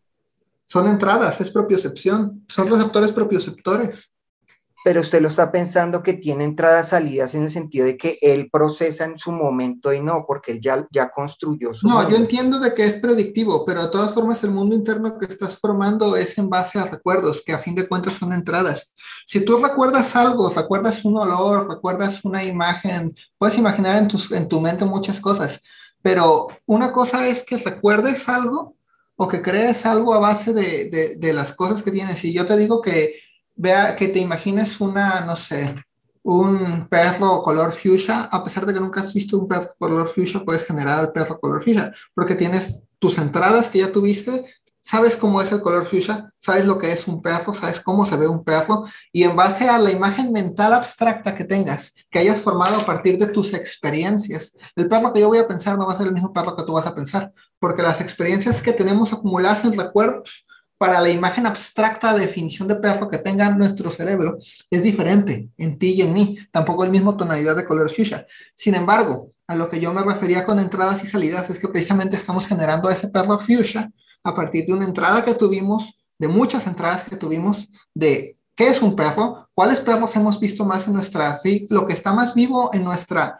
en nuestros recuerdos son las conexiones que más se han hecho a nuestros recuerdos. Por lo tanto, si yo te digo ahorita que pienses un perro y si te dicen en uno o dos meses que pienses también en otro perro, es muy probable que pienses en el mismo perro, porque ese perro, la imagen mental de ese perro que ya se generó, se ha generado a base de todas las experiencias que has vivido, pero a lo que me refiero es que todas esas a fin de cuentas siguen siendo entradas. Estás en base a lo que... El sueño contradeciría eso, porque en un sueño... Ah, ah pero eso es a lo que voy, esa es la pregunta. Esa es la pregunta aquí. Sí mismo. Entonces, en el sueño ahí no, esa cuestión no funcionaría. Ah, esa es la cosa aquí. ¿Has soñado con algo que jamás hayas visto? Que no tengas entradas, que digas, no, nunca jamás en mi vida había visto este concepto, este es un concepto completamente nuevo, nunca tuve ninguna experiencia al respecto, es ajeno a todo lo demás que he visto en mi vida. Y voy a esto por lo siguiente, porque eso que me decías del mundo que puedes construir, lo puedes construir, pero nada más en base a los insumos que hayas obtenido. Porque yo muchas veces he pensado lo siguiente y yo creo que todos lo hemos pensado. Si se toma a un niño, a un bebé, y se le hace crecer sin ningún tipo de contacto externo. Se le deja ciego, sordo, etcétera, etcétera. Que no tenga ninguna entrada, que sea prácticamente un cerebro en una jarra. ¿Realmente ese cerebro en una jarra sería capaz de construir un mundo interno? ¿Qué pasa allí? Porque también hay otras cosas. Eh, la capacidad de abstracción, hasta donde sé, depende de los estímulos que se hayan dado durante la infancia. Y ese es el por qué los niños salvajes les cuesta muchísimo adaptar, adaptar al lenguaje, hacer abstracciones del lenguaje. Y eso parece indicar que entonces el cerebro necesita de cierto estímulo para poner los cimientos de esa imaginación del mundo interno que vas a tener.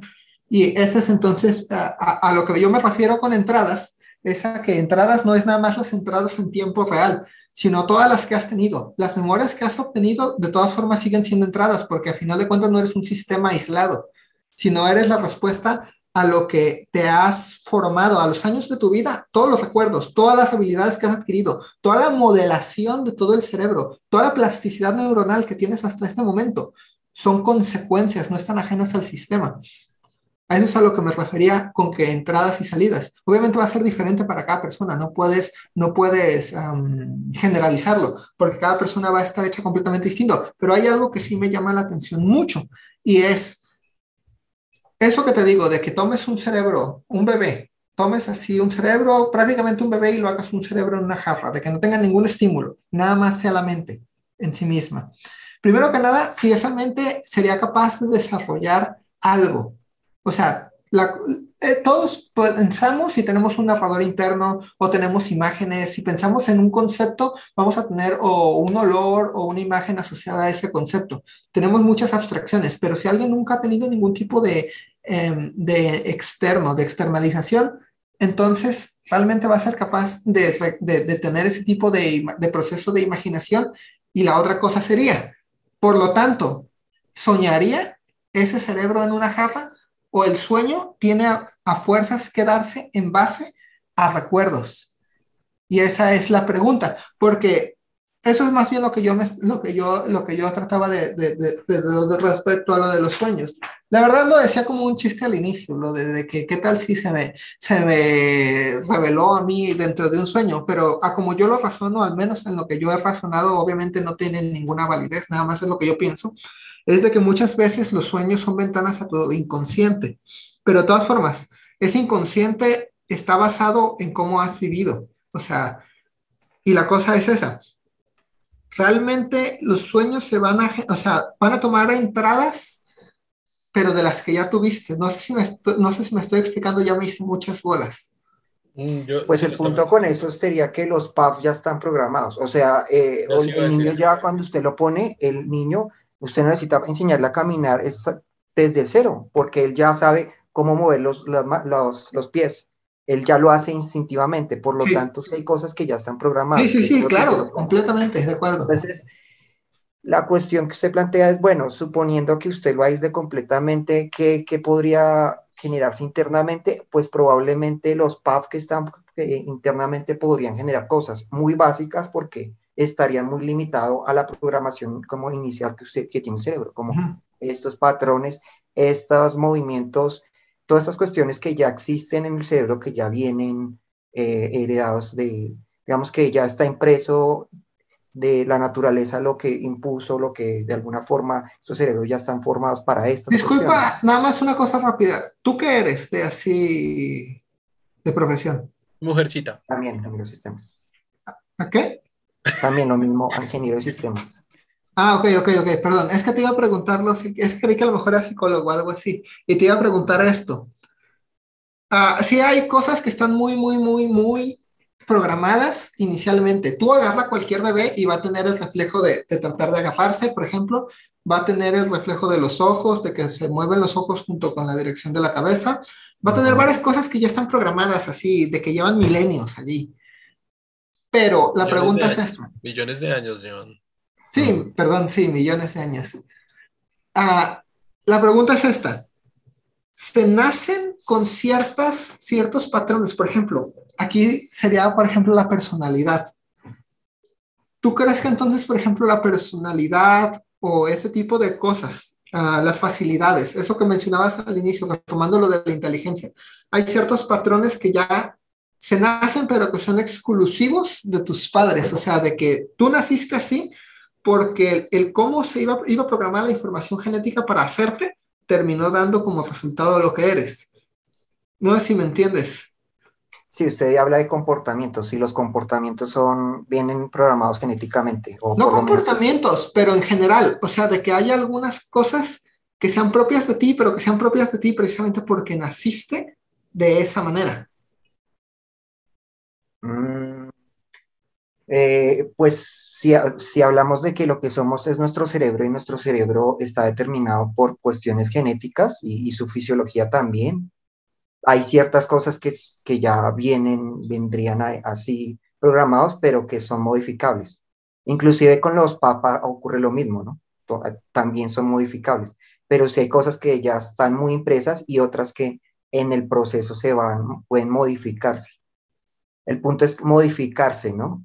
No cambiarse, ¿no? Eso sería mal. O sea, usted podría a cambiar completamente algo, eso sería más complicado, pero sí hay patrones que ya, diría que ya como formas de, de comportamiento que nosotros ya tenemos, pero que, que en, nuestra, en nuestra crianza se pueden irse modificando para adaptarse mejor al ambiente. ¿Sabes por qué estaba haciendo este punto? Sé que fue una tangente muy, muy, muy, muy, muy, muy larga, pero ¿sabes por qué estaba haciendo este punto? Precisamente porque si tú quieres programar una IA, por ejemplo, que trate de emular a un ser humano, es una de las cosas que también tienes que tomar en consideración. O sea, tiene que haber un patrón inicial. Tendría, si este fuera el caso, y eh, ciertas áreas del cerebro, ciertos patrones de comportamiento tienen que ver y están relacionados con la genética que llevas, que bueno, si hay ciertas cosas, por ejemplo, hay ciertos tipos de cosas que esquizofrenia, que es, por ejemplo, familiar, enfermedades mentales que son familiares y que obviamente te van a influenciar y eso ya, o sea, depende de ti. Pero a lo que me refiero es que entonces también va a depender de ese, eh, de esas patrones aleatorios que se van a dar cuando tú naces. O sea, no eres nada más, o sea, si quieres programar una IA y no, no nada más puedes someterla a experiencias, tendrías que someterle experiencias, pero la base a la que va a resonar respecto a esas experiencias, y por eso decía, entradas y salidas, también va a ser de acuerdo a cómo, o sea, si naciste y el bebé nació así y se le somete, imagínate que tienes dos bebés iniciales y uno tiene cierta, cierta plasticidad cerebral de cierta manera y el otro de, la, de otra, y los sometes exactamente a las mismas condiciones, terminarían en lugares distintos. Sí, tiene mucho sentido, tiene mucho sentido porque de, hecho el ejemplo exacto que, usted, que José acaba de proponer lo hablamos en un podcast y no me acuerdo en qué capítulo, pero hablamos exactamente el que usted dijo, dos niños con la misma familia, o sea, gemelos, creyendo exactamente las mismas, todo, van a ser dos personas totalmente diferentes y de pensamientos totalmente diferentes, se comportan diferentes.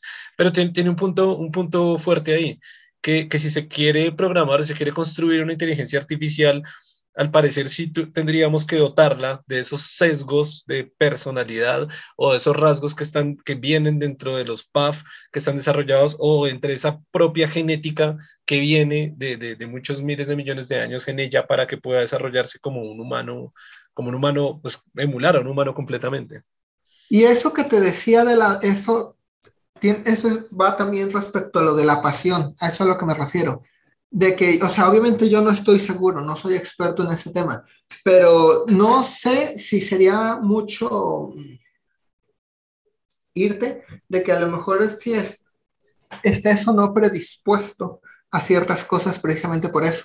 Y eso es a lo que me refería, eso que decías de que, de, eso que decías tú, de que la pasión al final de cuentas es emocional, pero yo te decía que no podía ser nada más emocional y decía que no podía ser nada más emocional porque em, el que tú le agarres justo a algo, o sea, puede que sí esté dado por las condiciones en las que naciste, pero si la base que te formaste ya estaba sesgada a eso, por ejemplo, ¿cómo explico?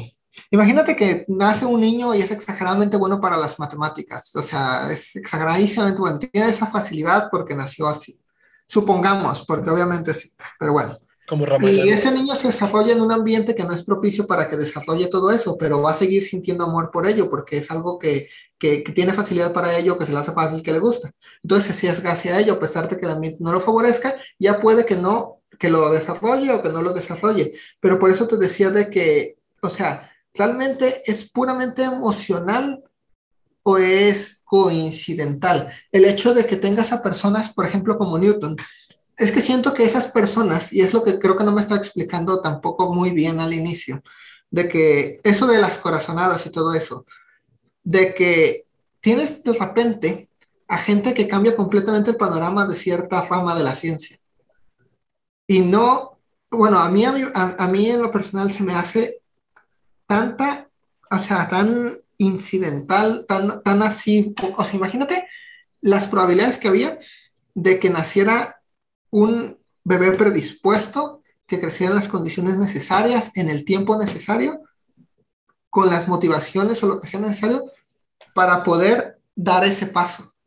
O sea, y es a lo que me refiero. De eso, esto respecto a lo de, que, ah, es que a veces así estás viendo algo y te sesgas completamente hacia ello, a pesar de que no tienes como evidencias de que vaya a funcionar o de que tengas así mm, muchas bases para creer que, ah, sí, esto va a salir bien.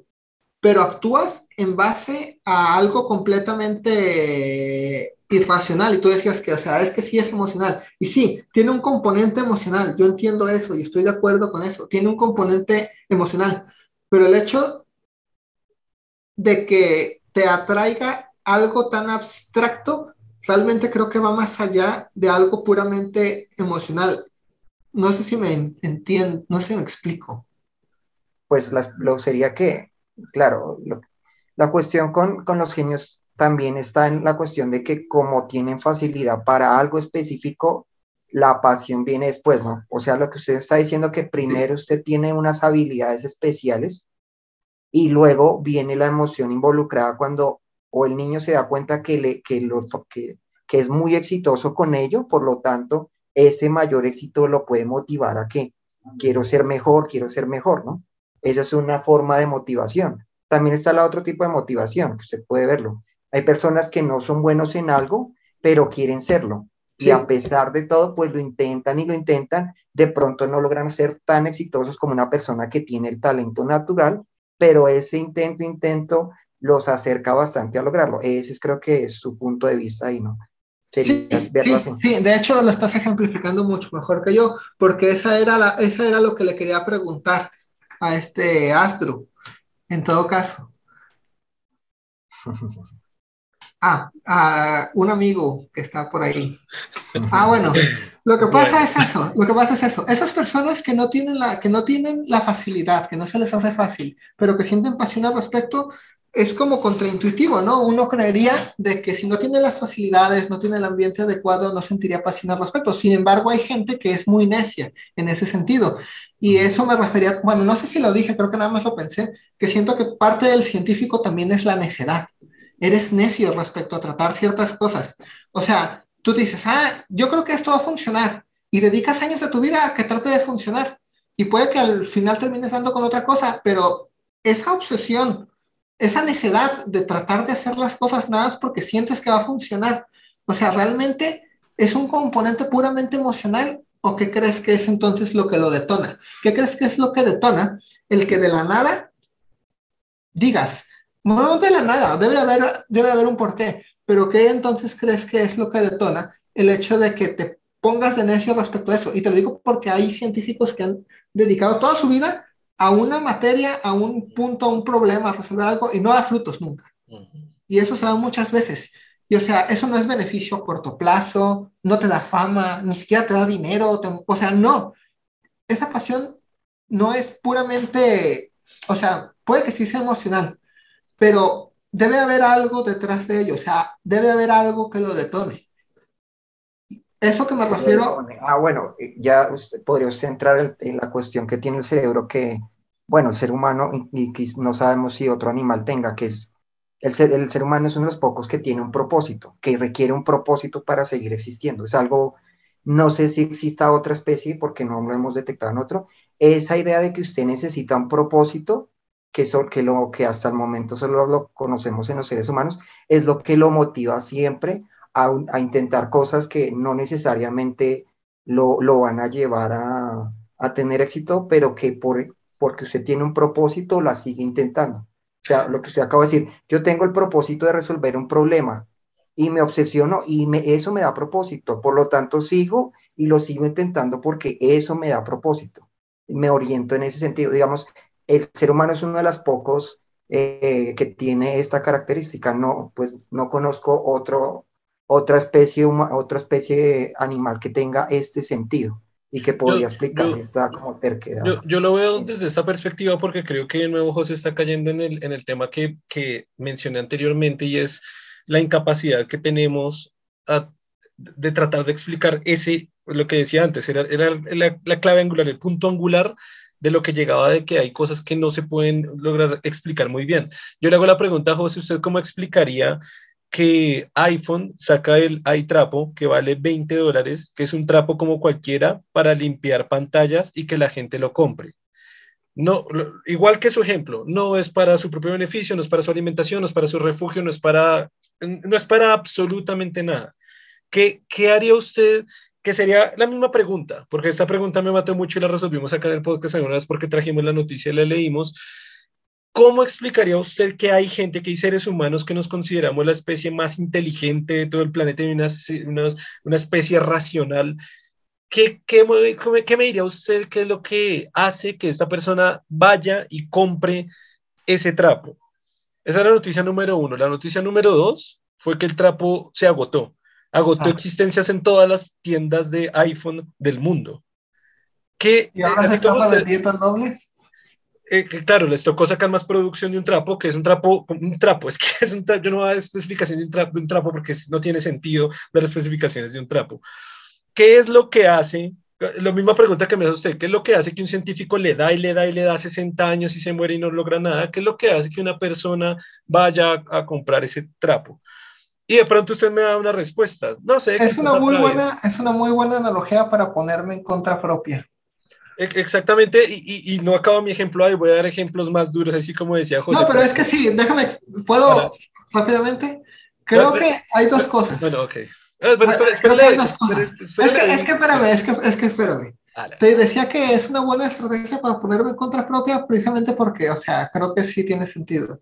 Primero que nada te iba a decir por pertenencia. Porque tú sabes que muchas cosas se hacen por pertenencia, sean estúpidas como sean de estúpidas, se hacen por pertenencia a un grupo.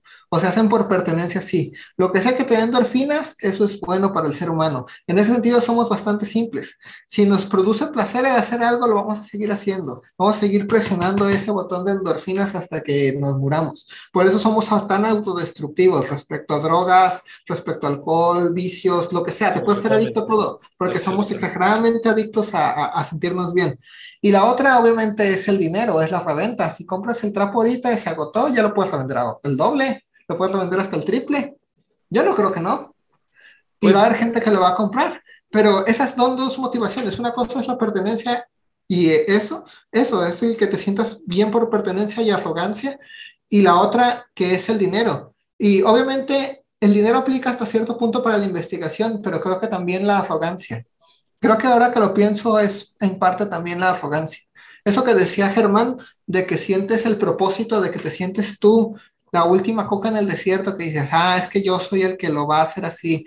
Y puedes que sientas el, ah, por eso yo sí tengo razón en esto, por eso lo voy a hacer de esta manera y voy a tener razón. Creo que en parte también es, es, es eso, es ese tipo de arrogancia y propósito, lo que te hace decantarte por algo a ese, a ese punto. Y algo que a fin de cuentas, aunque no te esté produciendo nada beneficioso respecto a dinero o así, te hace sentir, o sea, ese es el punto, estás recibiendo de todas formas una recompensa, aunque no sea física. Bueno, no, sí física, porque son endorfinas, dopamina, serotonina, En el, en el, bien. En, en, el capítulo 16 del podcast planteamos esta situación. A la respuesta a la que llegamos fue similar a la que llegó usted, correcto. Eh, pertenecer a un grupo y prestigio social. Entonces comenzamos a divagar dentro de ese capítulo porque usted quiere prestigio social y por quiere resaltar con la gente. Ah, volvemos a la evolución tribal que tienen los seres, nuestros antepasados no humanos, que somos animales sociales. Y como somos animales sociales, tenemos un impulso a, distinguirnos entre la tribu para beneficio de la tribu y para beneficio personal. Ese beneficio personal, como usted decía, eso ya son procesos neuro, neurobioquímicos, neuro, neurobioquímicos que me hacen sentir bien. Ese sentir bien es liberación de dopaminas, de endorfinas, de diferentes neurotransmisores que me hacen sentir bien. Digo, ah, me sentí bien, no sé por qué. Ese hacer sentir bien es distinguir dentro de, la, dentro de, una, dentro de una tribu, dentro de una sociedad. Eso se distorsionó de nuevo, como, como, como he venido hablando dentro del podcast, a través de un córtex frontal, al nivel que se distorsiona en el momento en que si yo adquiero ese trapo, tengo una distinción social y tengo una retribución positiva en mi sociedad, porque me van, porque tengo una marca, porque ah, en ese capítulo también hablamos a través del marketing y el marketing lo que me impulsa a mí a hacer lo que podríamos denominar y lo que yo personalmente, no sé si de pronto Germán, hasta ese día, hasta el día de ese podcast, lo denominé estupideces, imbecilidades de la especie humana. Después de ese capítulo dijimos, no, güey, son estupideces de la especie humana si se piensa desde la racionalidad, pero si usted piensa desde la emocionalidad que lo empuja, lo impulsa a querer, a que le gusta, a la pasión de tener un trapito y comprarlo y tenerlo, no es nada estúpido, es simplemente el comportamiento animal emocional que tenemos que nos empuja a comprar un trapito ¿para qué vamos a decir que son estúpidos y son imbéciles y son idiotas? Todos somos, todos nosotros, la especie humana, somos un compendio de esos impulsos emocionales que nos empujan a hacer determinadas cosas que parecieran racionalmente, son, racionalmente son muy estúpidas, pero no se puede desprender el racionalismo de la emocionalidad del ser humano teniendo en cuenta que la emocionalidad es mil veces más grande que el concepto racional, explicado ya, como lo hemos dicho, explicado ya por miles de millones de años de, evolución del sistema nervioso, que la, racionalidad en el universo, bueno, universo, en, en, el planeta Tierra, porque no sabemos en otros planetas del universo, es lo más nuevo que existe. A nivel de evolutivo, es lo más nuevo que existe la racionalidad. No las escamas, no la piel, no las uñas, no la velocidad, no las emociones, no la curiosidad, no el miedo, no, no eso es viejísimo en, en la especie, en especies eh, vivientes en el planeta. Pero lo, muy, lo que es muy nuevo es la racionalidad, una racionalidad que le digo, que, nos, que, que fue para matar animales y recolectar frutas y nos hace sentarnos tres horas a analizar, tres horas, los antepasados eh, antiguos, bueno, no tanto astrónomos, mis primeros astrónomos se sentaban toda la noche, 12 horas, 6 horas, únicamente mirando al cielo y tratando de identificar patrones y tratando de resolver problemas que uno dice, ¿para qué? ¿Por qué? ¿Con qué motivación? ¿Cuántos astrónomos de esos no se murieron mirando al cielo sin lograr absolutamente nada?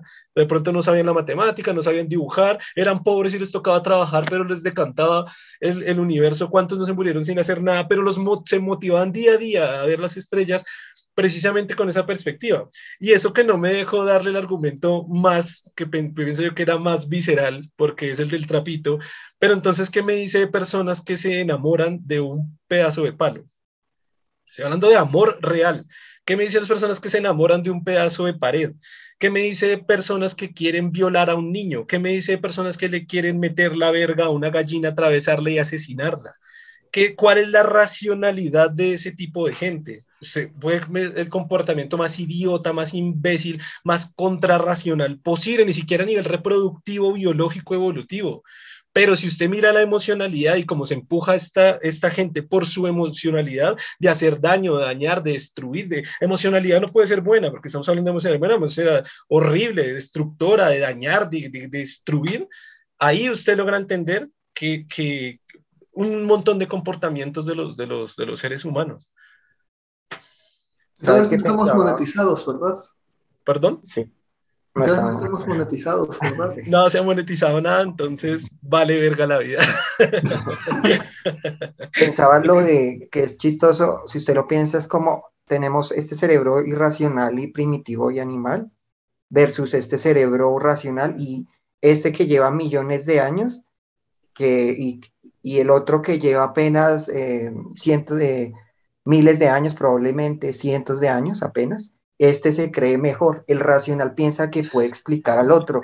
Este pequeñito que se formó hace algunos años piensa que todo lo que este es el que domina, que este es el que debe explicar el mundo, que debe motivar al ser humano.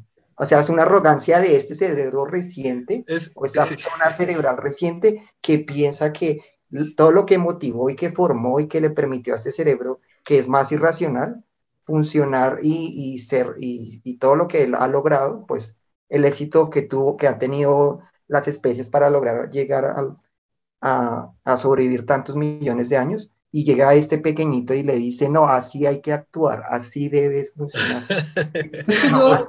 es, la arrogancia entre los hace poco hicimos, Hice una publicación en Gente Inteligente Science, para la gente que no está suscrita se pase por allí, lee like.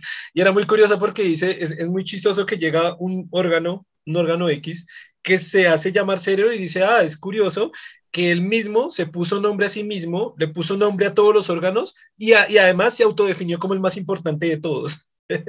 ¿Qué dice, güey? O sea, el, mismo, y es verdad, o sea, a través de esto le pusimos nombre a todos y él mismo dijo, no, yo soy el más importante. yo le pongo nombre a todos, yo me pongo nombre a mí y yo digo que soy el más importante. Los demás me valen. es como el, como el, como, como este, este pequeño cachito de racionalidad que hemos desarrollado, es como mega egocéntrico, es como, ah, yo aquí soy el, yo soy Así, lo más. Hay que actuar, hay que comportarse. Y, y, es algo que hemos, de Apex, ¿qué más quieres? Es, es, lo que hemos desarrollado a través de varios podcasts. Es, es muy curioso que nosotros nos hicimos los seres racionales y la especie racional y a través de los podcasts, precisamente este ha sido ejercicio del podcast, logramos concluir con Germán nosotros no somos seres racionales, nosotros somos seres emocionales con algo de racionalidad, un poquito de racionalidad, pero nosotros somos seres emocionales brutalmente. Desde allí se pueden entender todos esos comportamientos tan... Bueno. Es que yo creo que al final de cuentas el problema aquí es que estamos en el punto de transición en el que no somos ni completamente emocionales ni racionales y tratamos de hacerle al cuento. O sea, no estamos completamente desvinculados de la parte más primitiva de nuestros instintos y todo eso y somos presa de ello, pero simultáneamente le hacemos al cuento tratando de buscar un propósito ajeno a los animales. Puede, puede ser, pues, pues desde mi perspectiva lo veo que somos mucho más emocionales. No, no pues sí, pero ¿crees que entonces que se va a dar ese proceso de transición en el que vamos a hacernos cada vez más apáticos y antirreflégicos? ¿Que nos vamos a aislar completamente? Pienso yo que lo estamos logrando. Y e, esto también lo, lo, dijimos en un podcast, esto fue una reflexión que saqué, como lo dije en ese, en ese capítulo, no me acuerdo qué capítulo del podcast, fue, una, fue algo que leí hace muchos años pero que vine, que me, me, salió justo en el podcast cuando estábamos analizando todo este poco de información, que me pareció brutal, y es, eh, yo veo la emocionalidad como un elefante y la racionalidad como un pequeño jinete que va sobre el elefante si usted con la racionalidad no es capaz de controlar muy firmemente y muy duro, porque es, porque es muy difícil, la emocionalidad, la emocionalidad puede destruir árboles, puede destruir su entorno, puede matarlo usted mismo, puede matar sus congéneres, puede hacer una mierda. Si usted con su racionalidad es capaz de controlar la emocionalidad, es decir, si este jinetico tan pequeñito, tan pequeñito, puede controlar un elefante con toda la fuerza que tiene, puede arrastrar piedras, puede construir cosas, puede avanzar muchas distancias, puede construir una civilización completa, por ejemplo los egipcios, para llevar así la, la analogía de que, de que la parte racional es muy pequeña, pero esta parte tan pequeña sí es capaz de hacer un control muy interesante sobre la emocionalidad. Ahora, para responder su pregunta, yo pienso que nosotros como especie, si nos observamos como especie, estamos madurando, estamos en ese proceso de infancia, como llegando un poco a la adolescencia, de que sí estamos madurando. Este, este, estos principios emocionales, esos impulsos emocionales son los que nos han llevado a matarnos unos a otros, a desarrollar armas para destruirnos y a crear invenciones para matarnos. Esto hizo que creáramos las bombas atómicas, que nos las lanzáramos y que se dieran en cuenta de, güey, si nos seguimos lanzando bombas atómicas, nos vamos a acabar y vamos a acabar con el planeta Tierra. Eso pasó en 1945 y de ahí comenzaron los tratados internacionales que comenzaron a congregar a las diferentes naciones a decir, no nos lancemos bombas, ¿qué tal si hablamos? ¿Qué tal si alguien quiere un territorio del otro, lo interponemos con una denuncia, lo dialogamos, lo ponemos en, en público eh, llegamos a un escrutinio y decidimos esto. Pienso que ese ha sido un paso, eh, ha sido un paso hacia adelante de crecer como especie, de, de, aunque tenemos el mismo nivel emocional, porque es nuestro cerebro y nuestro cerebro va a seguir, o sea, para que cambie necesitaría millones de años y no hay tiempo, pienso que si es un paso de con la racionalidad pequeñita que ya tenemos y la emocionalidad gigante que ya tenemos, tratar de dar ese control. No nos lancemos bombas, no nos destruyamos, no boten bombas químicas, hagamos un pequeño control, ahí vamos, ahí no estoy diciendo que sea súper eficiente porque hay territorios que se están tomando ya en Estados Unidos con Crimea y con Rusia, a Irán, Irak se siguen matando, pero, pero ahí vamos, ya por ejemplo ahorita que Nicaragua nos estaba reclamando un pedazo de, de océano de Colombia, ya no nos fuimos a matar como putos simios y con las putas armas y volvernos mierda, ya, ya se pasó el Tratado de la Haya, ya Nicaragua ganó, nos sacó un pedazo, se siente mal, pero pero, pero no nos matamos todos y no vamos todos los hombres a la guerra y no cogemos armas y nos matamos todos contra todos. Hace poquito, hace como cuatro años pasó eso. Pero, pero es que ha sido una disputa que ha sido hace tiempo. E, en fin, el caso es que pienso que como especie estamos logrando pasitos haciendo eso. Ya no nos fuimos a matar como bestias allá con, con Nicaragua y los nicaragüenses con nosotros, sino que bueno, se hizo de esa manera, se logra. Pienso que falta mucho y pienso para, para, terminar, pienso que si queremos ser una especie que queramos llegar a otros planetas y conquistar el, el, espacio, el universo, tenemos que madurar mucho más, llegar mucho más adelante. De, de, como decía Carl Sagan con palabras de deGrasse Tyson, tenemos que conservar una especie que conserve más de nuestras cualidades y menos de nuestros defectos si queremos llegar a algún lado y, pre, y preservar la especie humana al futuro, y no que, que se, se extinga en el universo como cualquier roca, como cualquier planeta, como cualquier sol. Si ya vamos a terminar, entonces no voy a hablar de entre el conflicto de Guatemala-México del, 58, pero está bien. Y ahora vamos a hablar de cáncer. No, no, no, pero lo que iba a decir es de que yo también pensaba eso hace tiempo, pero luego me di cuenta de que realmente creo que no es, o sea, a cómo van las cosas, siento que en todo caso la, la población en general se ha, o a lo mejor siempre fue así, se ha, no, ¿cómo? Pues amaestrado, domado, indiferencia. Siento que la población ahorita como está es indiferente, pesimista, etcétera, etcétera, etcétera. Y todo eso realmente no va hacia ningún lado. Eso no ayuda absolutamente nada a la supervivencia humana y a todas, más bien, todo eso siguen siendo consecuencias de propaganda exagerada por medios fatalistas, por ignorancia, por, por un montonal de cosas. O sea, y a fin de cuentas, el que esta y las siguientes generaciones tengan motivación para querer mejorar las cosas dista del pesimismo. Una cosa es que sepas que algo está mal y otra cosa es que seas pesimista al respecto. Claro. Y creo que en todo caso ese va a ser el detrimento más grande que va a tener en los próximos años la cosa si sigue así. Pues Porque no sé cómo está en Colombia, pero en México ya tenemos menos natalidad, por ejemplo. En eso pensaba lo que pasó con la Segunda Guerra Mundial. Mire que pasó la peor, creo que la peor eh, experiencia humana que ha, ocurrido. ¿eh? No creo que una, en, ningún otro momento histórico 100 millones de personas murieran. No creo que haya existido un fenómeno así. O sea, las enfermedades nos han matado, pero nos han matado en diferentes épocas. Pero un fenómeno como el de la Segunda Guerra Mundial, creo que no, no, no ocurrió en la humanidad. Y luego de eso, ¿qué ocurrió? Eh, apareció la eurozona, Europa se unificó, se descolonizó África, o sea, una cantidad de cosas está, ocurrieron que fueron buenas, lo que implica que puede ser que requiramos una crisis para que finalmente se dé una transformación. Parece que el ser humano funciona con crisis. O sea, cuando estemos en un momento tal de donde nuestra supervivencia esté al límite, finalmente la, la, la humanidad tendrá, o sea, tendrá la obligación de, de evolucionar. Por lo tanto, pues uno puede pensar, no, vamos ya y nos vamos a, extinguir o, vamos a entrar en una situación muy mala, pero como vamos, lo que se ve es una futura crisis porque lo del cambio climático ya es una realidad y otras realidades se están dando.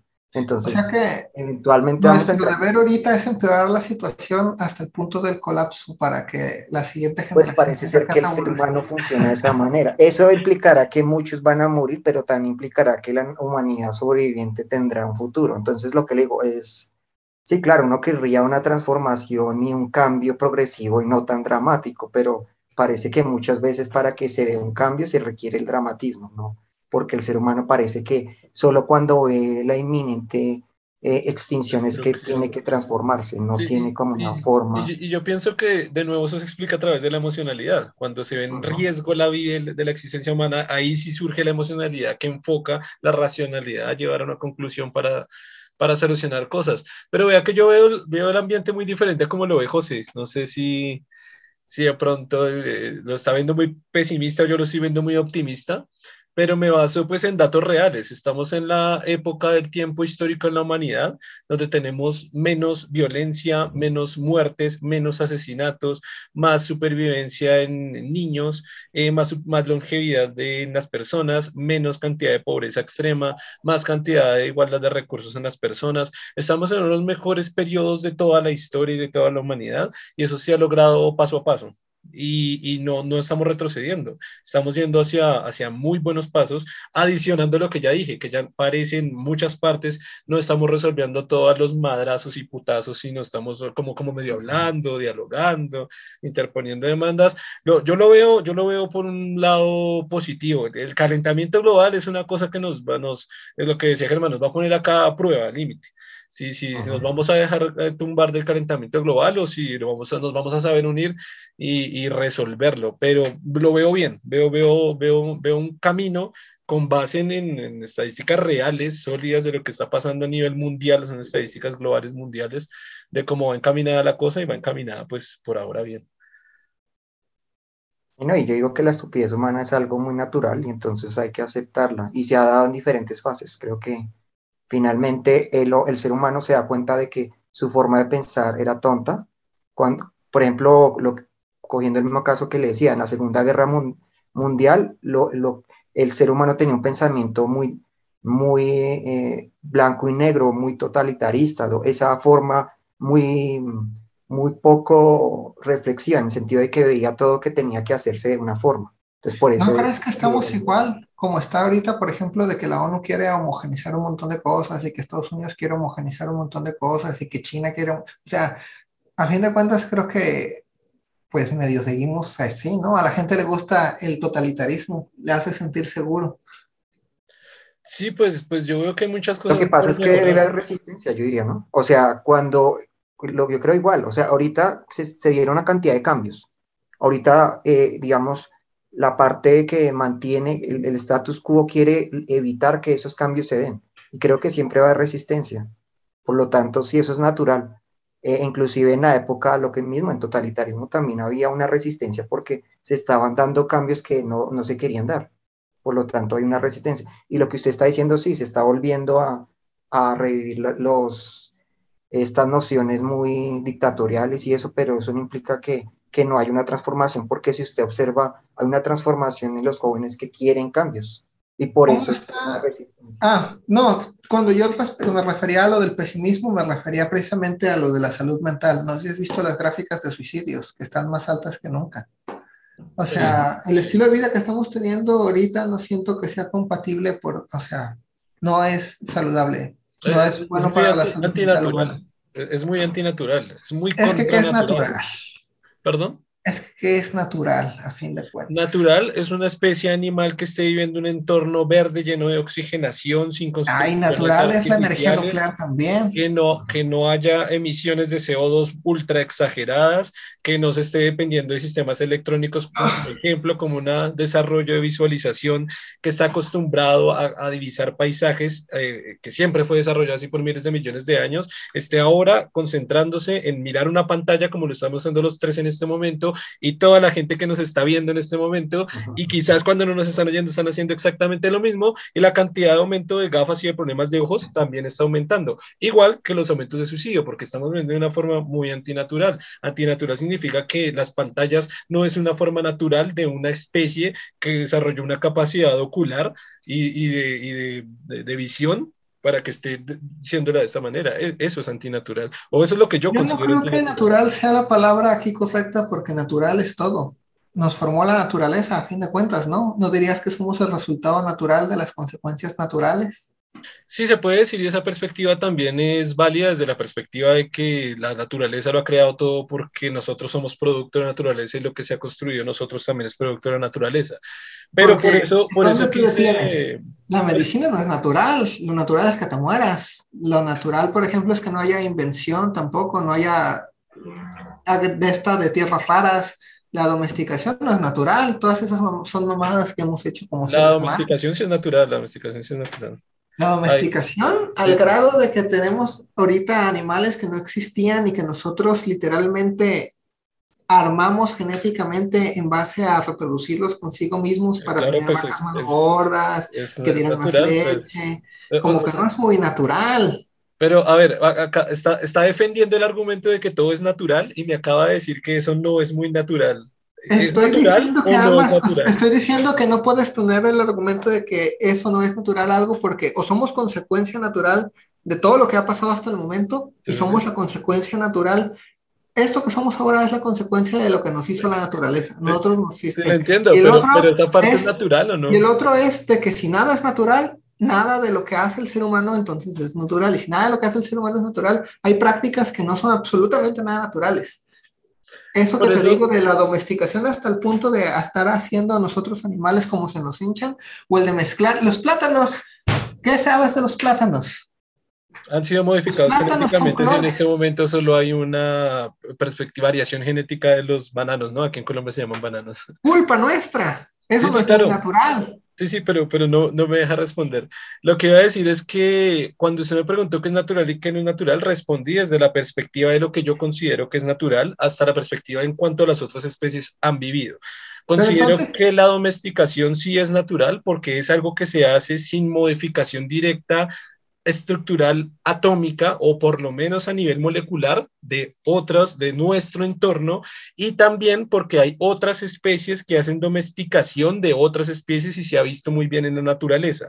Por eso considero hasta ahí que es natural. Sin embargo, entiendo muy bien y también comparto con usted la visión o la perspectiva de que todo absolutamente es natural, inclusive los chips que utilizan los celulares y esta tecnología que estamos utilizando, porque al final todo es producto de, una naturaleza. Entiendo bastante bien la perspectiva. Sí, bueno, ya, no, eso era, eso era el, así. Ah, es que, y bueno, ya, si ya, ya, porque es que vamos a seguir tangenteando. ¿Qué, ¿Qué va a decir, Germán? No, lo que iba a plantear con eso es que creo que, y, ah, me acordé de una parte que no le hablé cuando le expliqué el libro, una conclusión ah. que él dio que me parece interesante, que ayudaría un poco a, hablar un poco de eso, como para darle un fin a eso. Es que él decía que, le planteaban qué pasaría si cada vez las tecnologías de, mm, realidad virtual mejoraran y, se, se volviera mejor, casi que la experiencia del cerebro fuera mejor en, en, su, en un mundo virtual que en el mundo real. ¿Qué pasaría? Entonces él diría que pasaría lo que le pasa al cerebro. Y es lo que le quería explicar de pronto que le plantees el problema realmente es que el cerebro queda atrapado en sí mismo. O sea que su realidad, que es lo que podríamos ver con la cuestión de la pantalla, que su realidad sea la de su propio cerebro, que el cerebro deje de hacer lo que se supone, el cerebro fue hecho para interactuar con su ambiente, no fue hecho para que se atrapara a sí mismo, para que se creara una realidad él mismo y se la creyera y, y esa fuera su realidad. O sea, su realidad es la que él construyó internamente, que es la que vemos cuando usted interactúa con una máquina, porque es una interacción donde el cerebro está interactuando, pero no tiene un medio real. O sea, cuando usted construye un videojuego, lo que está ocurriendo ahí es una construcción de su cerebro. Y esto no es adaptativo porque el cerebro no fue para, o sea, su propósito es interactuar con el ambiente, con todo el ambiente. Por lo tanto, esto sí es desadaptativo. Y él decía eso, que lo que podía pasar es que pasaba lo que le ocurre a un cerebro que, que, cuya realidad es su realidad interna. O sea, para que me entienda, lo que percibimos como tal, como realidad, es lo que se construye dentro de nuestro cerebro. Cuando usted observa algo, la construcción de su experiencia es lo que construyó su cerebro. O sea, lo que usted experimenta es lo que su cerebro construyó. Por lo tanto, si usted quita la parte exterior, o sea, los sentidos, y lo reemplaza por dispositivos, pues usted atrapa al cerebro, el cerebro sigue pensando que esa es la realidad, porque así funciona. Él funciona con su realidad interna. Por lo tanto, eso sí es peligroso, porque si usted mete a las personas en estos entornos virtuales, el cerebro va a hacer lo que el cerebro hace, creer que la realidad es la que él construye internamente, porque es la que él tiene.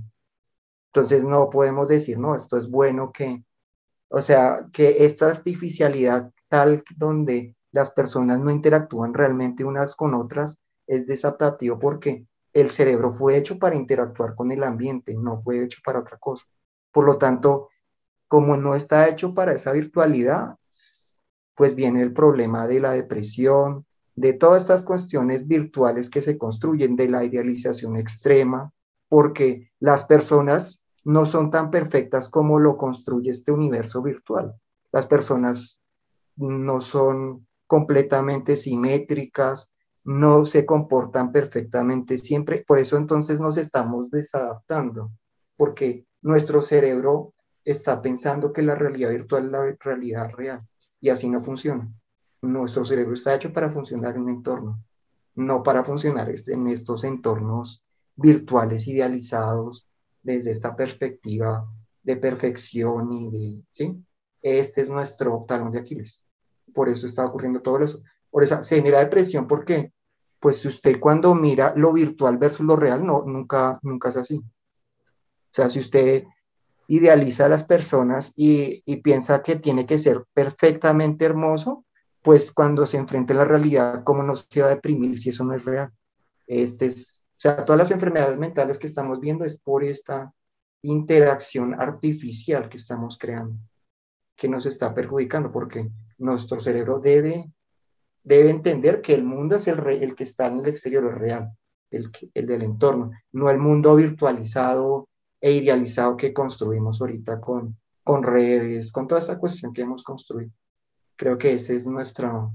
Y la estupidez humana también está en esa cuestión, porque eh, si usted eh, le cree la burbuja que genera las partes virtuales y no la confronta con la realidad, pues genera también esta estupidez por esta, como esta, estamos como atrapando el cerebro en un entorno, lo estamos encapsulando, lo estamos, lo, estamos aislando de la realidad. No, yo estoy completamente de acuerdo con eso. Yo tampoco creo que sea nada saludable y mucho menos ahorita que ya la mayoría de las redes sociales y cosas están en manos de algoritmos que lo único que hacen es abusar de los mm. sistemas de recompensa que tenemos para que sigamos ahí metidos. A propósito, tengo una conferencia súper interesante en el canal de YouTube, precisamente que hablo sobre la inteligencia artificial y las implicaciones que tiene relación con las ciencias de la salud, para que los que lo quieran ver lo pasen. José, pero entonces para usted no existe nada artificial. O todo es artificial o nada es artificial. Por eso, nada es artificial. ¿No existe lo artificial para José? Mm, no. Yo en lo personal creo que o defines, o es que tienes que hacer el corte en algún lado. Y el corte que hagas lo vas a hacer sin pruebas. No tienes ninguna para poder decir de que esto es o no es natural. Podrías argumentar de que es el balance con el sistema, de que dirías, ah, es que si estamos en balance con el sistema, esto es así natural. Pero que estamos en balance con el sistema no significa que, o sea, natural, ¿qué significa? Entonces, tendrías que definir bien natural y luego poder hacer el corte de manera objetiva para poder decir que algo eso no es natural, porque técnicamente podríamos estar en balance con el sistema y continuar pegados a las computadoras, por ejemplo. ¿Qué pasa si tuviéramos una población muy pequeña que estuviera todo el tiempo pegada en las computadoras y las máquinas se encargaran de todo y estuviéramos en concordancia con el sistema? Eso de todas formas sería una relación parasitaria con nosotros, de que nada más estaríamos allí, pero no estaríamos haciendo nada pero de todas formas estaríamos dentro de los parámetros de lo natural si estamos en balance con el sistema, sin embargo no es sano, ¿verdad? Y eso es a lo que me refiero, o sea, realmente, ¿cuál es tu corte? Y pues eso, o sea, o todo es o no es. Digamos, por ejemplo, que natural sería que usted cuando caminara teniera la sensación y caminara, y artificial sería que yo le implantara y le hiciera sentir que está caminando, generándole los mismos impulsos. Usted podría pensar que está naturalmente caminando, pero no lo está haciendo. Ahí está lo artificial. Lo natural es, porque usted sí está interactuando con la naturaleza. Por lo tanto, sí, y por lo tanto sí está, eh, como usted está en algo natural, usted sí, usted sí es propenso a tener consecuencias reales, ¿no? O sea, si usted artificialmente se cae, no le va a pasar nada a su cuerpo como tal, pero si usted se cae caminando, sí le va a pasar. Si ve la diferencia, ¿por qué lo artificial es peligroso? Porque usted necesita ese aprendizaje que usted no está teniendo con lo artificial. Si usted hiciera el sistema que dice, esta persona, si se destruyera todo, quedaría desadaptada, para, para funcionar ahí. ¿Tú comes carne? ¿Mm? ¿Tú comes carne? Sí. ¿Tú matas a la vaca? No. ¿Tienes las habilidades para matar a la vaca? Mm, no creo, aunque podría ser que la desarrolle. El consumo de carne entonces sería artificial por esa misma índole y tú no tienes las capacidades que tenías que desarrollar para poder adquirir esa carne, etcétera, etcétera, y estarla consumiendo. Yo como no vas a quemar, por ejemplo, las calorías, no vas a desarrollar los músculos, no vas a necesitar ese ingreso de carne, lo estás consumiendo de manera artificial, por así decirlo. No, porque el consumo como tal, sí, lo que usted me dice, ah, bueno, para ese ejemplo sería que, ¿qué pasaría si eh, lo aprendiera artificialmente, no? Podría ser, o algo así. No, mi punto más bien es que así como dices, así como dices que hay consecuencias de ese tipo de vida artificial porque te aíslas y no haces lo que, o sea, no, no tienes aprendizaje de ello, nada más recibes, sin hacer absolutamente nada. Eso del caminar, de ver, etcétera, etcétera, todo eso prácticamente estás haciendo lo mismo, no estás teniendo ningún tipo de aprendizaje. Y si dejan de suministrarte la comida, tú vas a, plantarla sin tener experiencia de recolección ni nada. O sea, a fin de cuentas, eso también sería artificial. El sistema que tenemos de distribución de comida no es natural. Estamos teniendo las recompensas sin realmente ir a recolectarla nosotros. Mm, en ese caso sí sería artificial.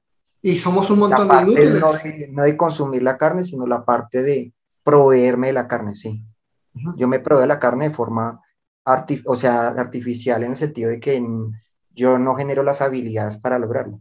Sí, sí, sí, sí, sí. Estás completamente desconectado, por ejemplo. O sea, no tienes ni el factor emocional de tener que matar a la vaca, ni los cuidados que se le tuvieron que dar, ni cómo cortarla o cómo procesarla para que sea un, algo que puedas consumir.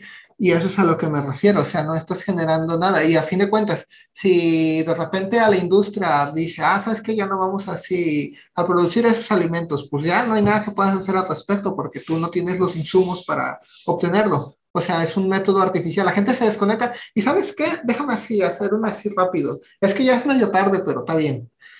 Es que, bueno. Pregunta, pregunta rápida. ¿Después de este puede grabar otro para hablar del cáncer, que no hablamos del cáncer? Sí, si quieres. Ah, pero bueno, es que voy a estar un poco más apretado ya últimamente, porque ya voy a empezar a hacer más cosas.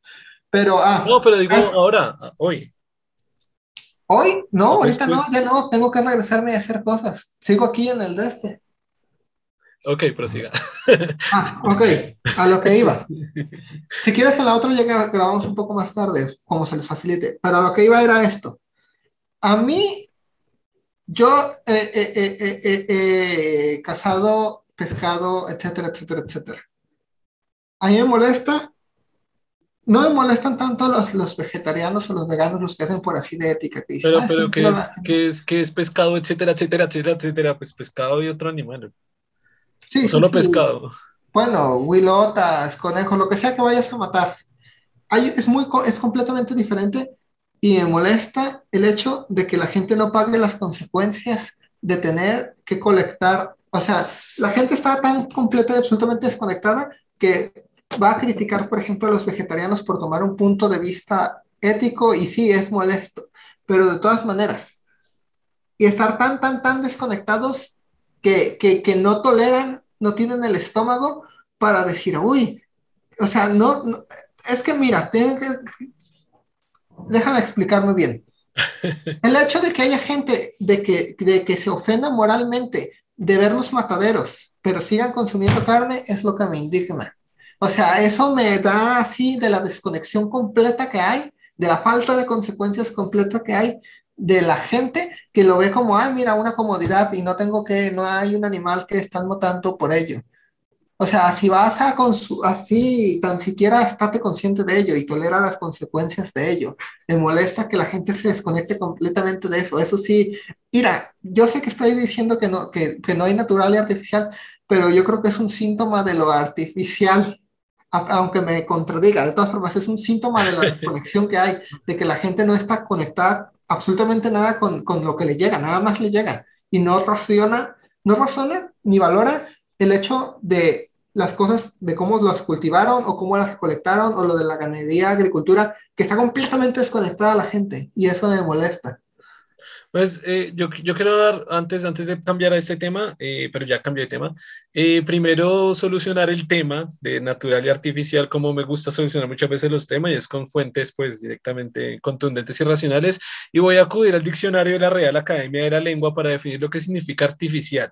Definición número uno, hecho por mano o arte del hombre. Y definición número tres, producido por el ingenio humano si ya tenemos una palabra que en nuestro idioma y en muchos otros idiomas está perfectamente estructurada para lo que es artificial, pues podemos definir eso como lo que es artificial. En ese orden de ideas, perdón. Todo, casi. Eh, todo lo que ha hecho mano humana. No, no, todo, no, todos los miles de años de evolución que hay en el universo y todo el universo completo, no. El universo, no, no, no, pero me refiero a que, o sea, una mota de polvo flotando en, el, en, el, universo y todo el universo es absolutamente natural. o sea, el 0.0 Google.1% sería artificial, mano del hombre. El agua es artificial porque fue creada por ingenio humano. El agua no fue creada por ingenio humano. El agua fue potabilizada por ingenio, esta agua fue potabilizada por ingenio humano. Ok, la potabilización es artificial, no el agua. El agua puede existir en ah. otros planetas. De hecho, tenemos experiencia de, planetas de otros eh, sistemas solares que tienen agua. Claro que el agua es natural. Sería artificial, no, pero... ha hecho químicamente la reacción, ahí sí, en ese ah, caso. Ah, exactamente. El agua es natural, totalmente natural. Sí, pero lo que me refiero es que casi todo entonces es artificial. O sea, ¿cuántas cosas en tu casa hay que sean realmente naturales? Pero insisto, casi todo en el universo es súper absurdo decirlo. O sea, de sí, pero no hemos tocado casi nada. exactamente, por eso, por eso todo es natural, por eso la gran, por eso 99.0 Google ceros me he dicho 10 por Google a la menos 10, eso es natural. Usted mismo lo dijo, no, hemos tocado el universo, precisamente, todo es natural. La gran mayoría. la gran mayoría de las cosas que interactúas no son naturales. Claro, sí, de acuerdo. Sí, pero eso es a lo que me refiero. O sea, tú lo que estabas diciendo es de que estamos muy fuera de lo natural, de que muchas cosas que estamos haciendo no son naturales. Claro, porque pues, prácticamente, todo es artificial.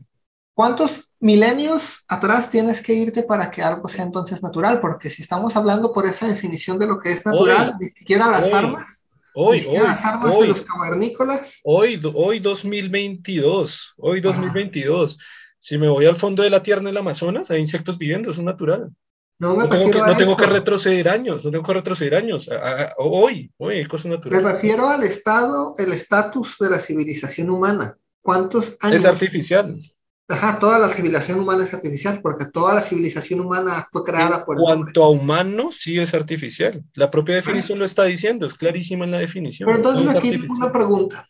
¿Las sociedades de los delfines y de los macacos, de los changos, son artificiales? No, no son artificiales. ¿Por qué no? Ellos la crearon. En la definición dice, voy a repetir la definición, arte No, ya es la definición. ¿Crees que deberían de extenderla? Hecho por mano, hecho por mano o arte de hombre. En ¿Y qué te hace tan importante para que las herramientas que tú haces sean diferentes a las herramientas que están haciendo los changos? En las sociedades de delfines y, primates no hay intervención del humano, por lo tanto no es artificial. Pero tienen herramientas. Por lo tanto, eso es natural, eso no es artificial. Ahí está la definición muy bien, muy bien hecha, ya está estipulada correctamente la definición. O sea que si encuentro a un cavernícola y hace herramientas, esas herramientas van a ser naturales. Son artificiales, son artificiales. Ah, ¿Y hasta qué punto entonces es ser humano? ¿Hasta qué punto qué? ¿Hasta qué punto vamos a definir entonces ser humano? Hasta que fue hombre, hasta que fue un Homo sapiens sapiens, desde ahí. Ah, o sea que el Homo erectus. El Homo erectus, el Homo erectus, eh, el Homo erectus, el Homo habilis, claro que es natural. Si construye una herramienta o si un neandertal que una herramienta, es natural, no es artificial. La definición es clarísima. Por eso, entonces la civilización humana, nosotros como humanos, por existencia propia, somos artificiales y no hay manera de vivir de manera natural siendo humanos. No, porque la, la, la creación de la especie humana no está hecha por el hombre ni por arte de hombre. Pero todo lo que toca sí. Exactamente. Y por existencia propia, todo lo que toques y hagas. Exactamente.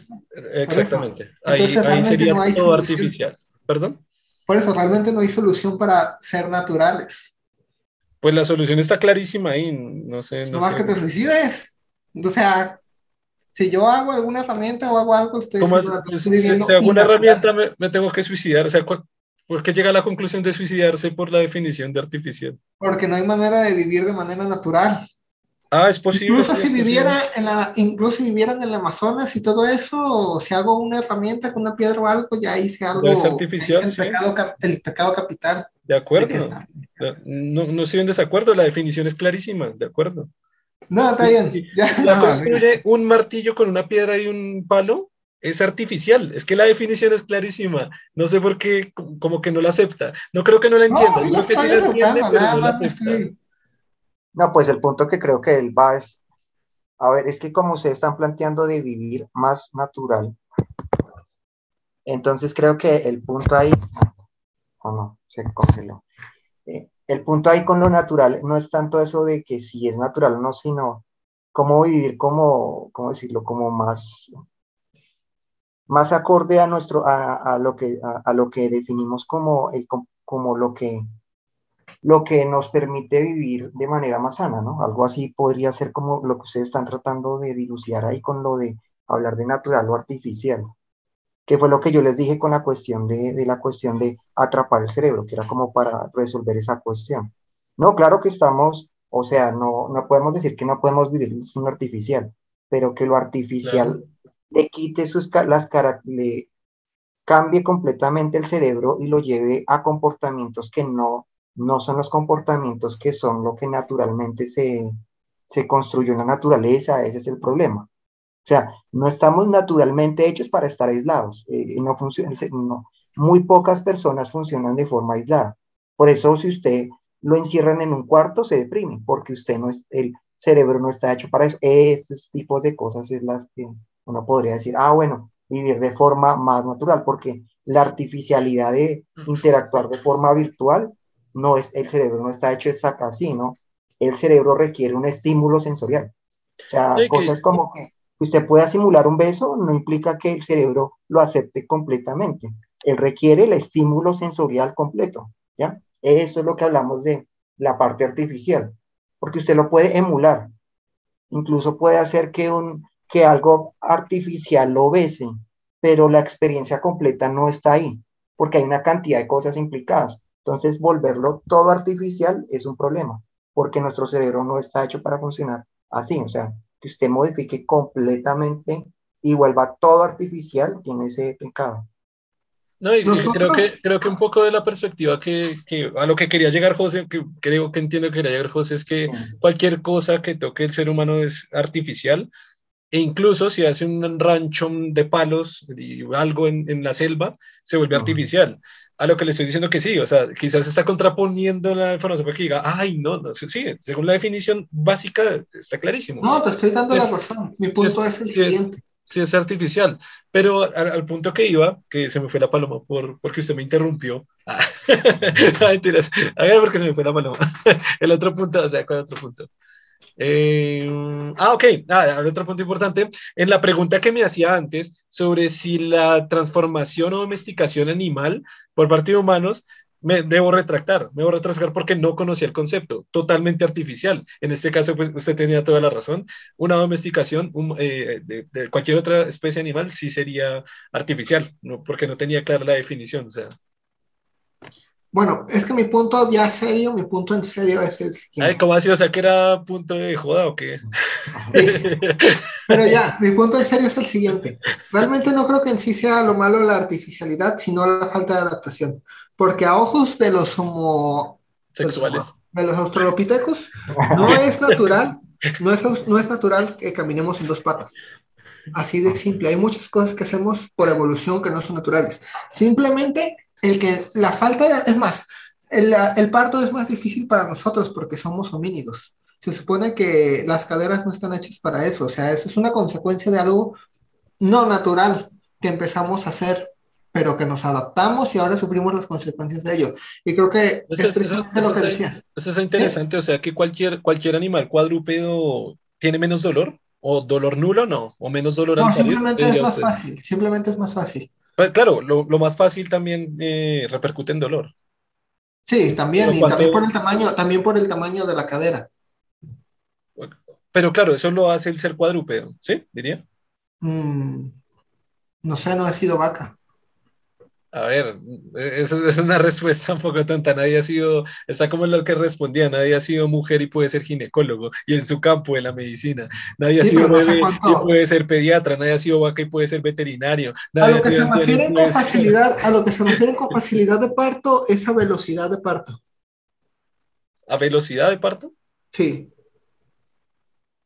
Uy, pues no sé. El parto tarda mucho, mucho, mucho tiempo. Contra, contradiría, contradiría, un poco eso. ¿Cuánto dura el parto de una mujer? ¿Qué? ¿Cuánto dura el parto de una mujer? Las primerizas duran horas y horas y horas, a veces ocho. Claro, pero ¿cuántas horas? O sea, ¿en cuántas horas podría dar a luz? ¿En tres? ¿Dos? Ocho, diez. ¿Mínimo? O sea, ¿es lo mínimo en diez horas? Si es primeriza, sí porque he visto vacas que tardan horas y horas en parir, así que lo de rápido, y eso que solo estoy hablando de vacas, tendría que hablar de muchas otras especies, no sé si sea más rápido, o sea, vacas tardan horas en, No, una humana primeriza, o sea, primera gesta sí tarda todo el día. Empieza a tener contracciones, por ejemplo, en la mañana y termina saliendo el niño hasta la noche madrugada, o incluso hasta el día siguiente. Es un proceso muy, muy, muy, muy, muy largo. Pero contando desde las contracciones, ¿se cuenta? Sí, cuando empiezan a tener contracciones muy seguidas es cuando ya empezó el labor. Mm, pero a ver, se tendría que contar contracciones. También las vacas, por ejemplo. Y, la, y, bueno, por eso te digo, ya sería muy difícil, ya sería muy difícil así ponerte a medir eso. Lo que sí es que estructuralmente, pero es, que mira, te voy a explicar, te voy a explicar, te voy a explicar. Si tú haces una casa y haces una casa con una puerta chiquita, es más difícil que entren cosas por ellas. Si es una casa con una puerta más grande, es más fácil que entren cosas por ellas. De la misma manera, a pesar de que no puedas estar... Mismo ejemplo, por una puerta pequeña es más fácil que caiga un objeto pequeño, por la puerta grande es más difícil que caiga un objeto grande. Es que es lo mismo, el, ternero es mucho más al tamaño, mucho pero más pesado que un bebé, mucho más pesado. Sí, pero la estructura de la cadera es más restrictiva. Y ahora, sin hablar de los elefantes, que son un puto animalote. Sí, pero la estructura de la cadera es completamente diferente. Pero a eso me refiero. Eh, eh, usted hablaba en cuanto a. No, o sea, me refiero a que ni siquiera la forma es similar. No, lo entiendo, pero es que usted me está hablando en cuanto a tiempos. Me está diciendo que es mucho más rápido en una mujer y solo estoy dando el ejemplo de la vaca, que lo he visto ya otra vez, repito, que me críen en esta selva. No he ni siquiera mirado otras especies. ¿Está seguro que no hay una especie que tarde mucho más en parto que una mujer? Eso no importa.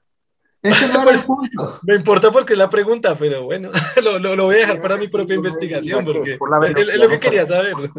Son varios factores, ¿no? Como para que, o sea, la, cuestión con el parto es que es más probable que la mujer muera en el parto, o sea, que, que otra, tiene otras complicaciones, pues, no sé si la velocidad puede ser, pero genera más complicaciones porque como el tamaño de la, del, del, la cabeza de un ser humano es muy grande comparado con el tamaño de, de pronto de la cadera, genera más complicaciones, más posibilidades. Mira, ya lo encontré, déjame leértelo literalmente como está. El dilema obstétrico se refiere a la hipótesis científica sobre las restricciones impuestas por dos presiones evolutivas opuestas en el desarrollo de la pelvis humana. Las especies homínidas antecedieron al hombre a desarrollar un bipedestación o la capacidad de andar en dos patas, haciendo decrecer la medida del canal pélvico, mientras que al mismo tiempo los homínidos desarrollaron cráneos cada vez más grandes, que requerían que el área pélvica más grande, produciéndose así el choque de fuerzas evolutivas. El dilema obstétrico es una hipótesis que explica los cambios en el parto que con el tiempo lo han hecho cada vez más difícil, frecuentemente requiriendo asistencia, mientras que el resto de las especies de homínidos como los primates no humanos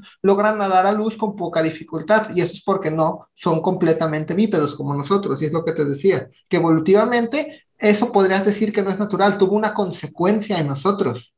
Esa conducta que tuvo cierta ventaja, pero que a fin de cuentas tiene consecuencias en otros aspectos de nuestra biología. Y a lo que me refería con eso de que decías de, lo, de la artificialidad, decía, no creo que en sí lo, lo que es artificial sea malo, sino nuestra falta de adaptación porque esos suicidios, esa vida, no estamos hechos para esa vida, no estamos hechos. Somos seres sociales, tenemos todavía esas cosas cableadas en el cerebro, muy, muy primitivo, estamos hechos de cierta manera y va a ser muy difícil que cambiemos. Pero si la vida va a seguir así, vamos a tener que evolucionar, vamos a tener que cambiar, vamos a tener que adaptarnos. ¿Va a ser eso o nunca va a cambiar las cosas? Porque no puedes echar para atrás las cosas, a fin de cuentas. La rueda ya se puso en, eh, a rodar. Y es a lo que me refería. Así como tú dices que todas esas cosas son artificiales y tienes razón en, o sea, sí, no vamos a ponernos de pretensiones. Todo eso es artificial. Las cosas simuladas así son artificiales, sí, está bien. Pero también desde el punto de vista de los, de los, de los primates también no, no bípedos, ¿te parecería antinatural que una especie de repente empezara a caminar por cuestiones adaptativas? Y con consecuencias tan graves como que el parto sea difícil, porque eso directamente te afecta en la preservación de tu misma especie.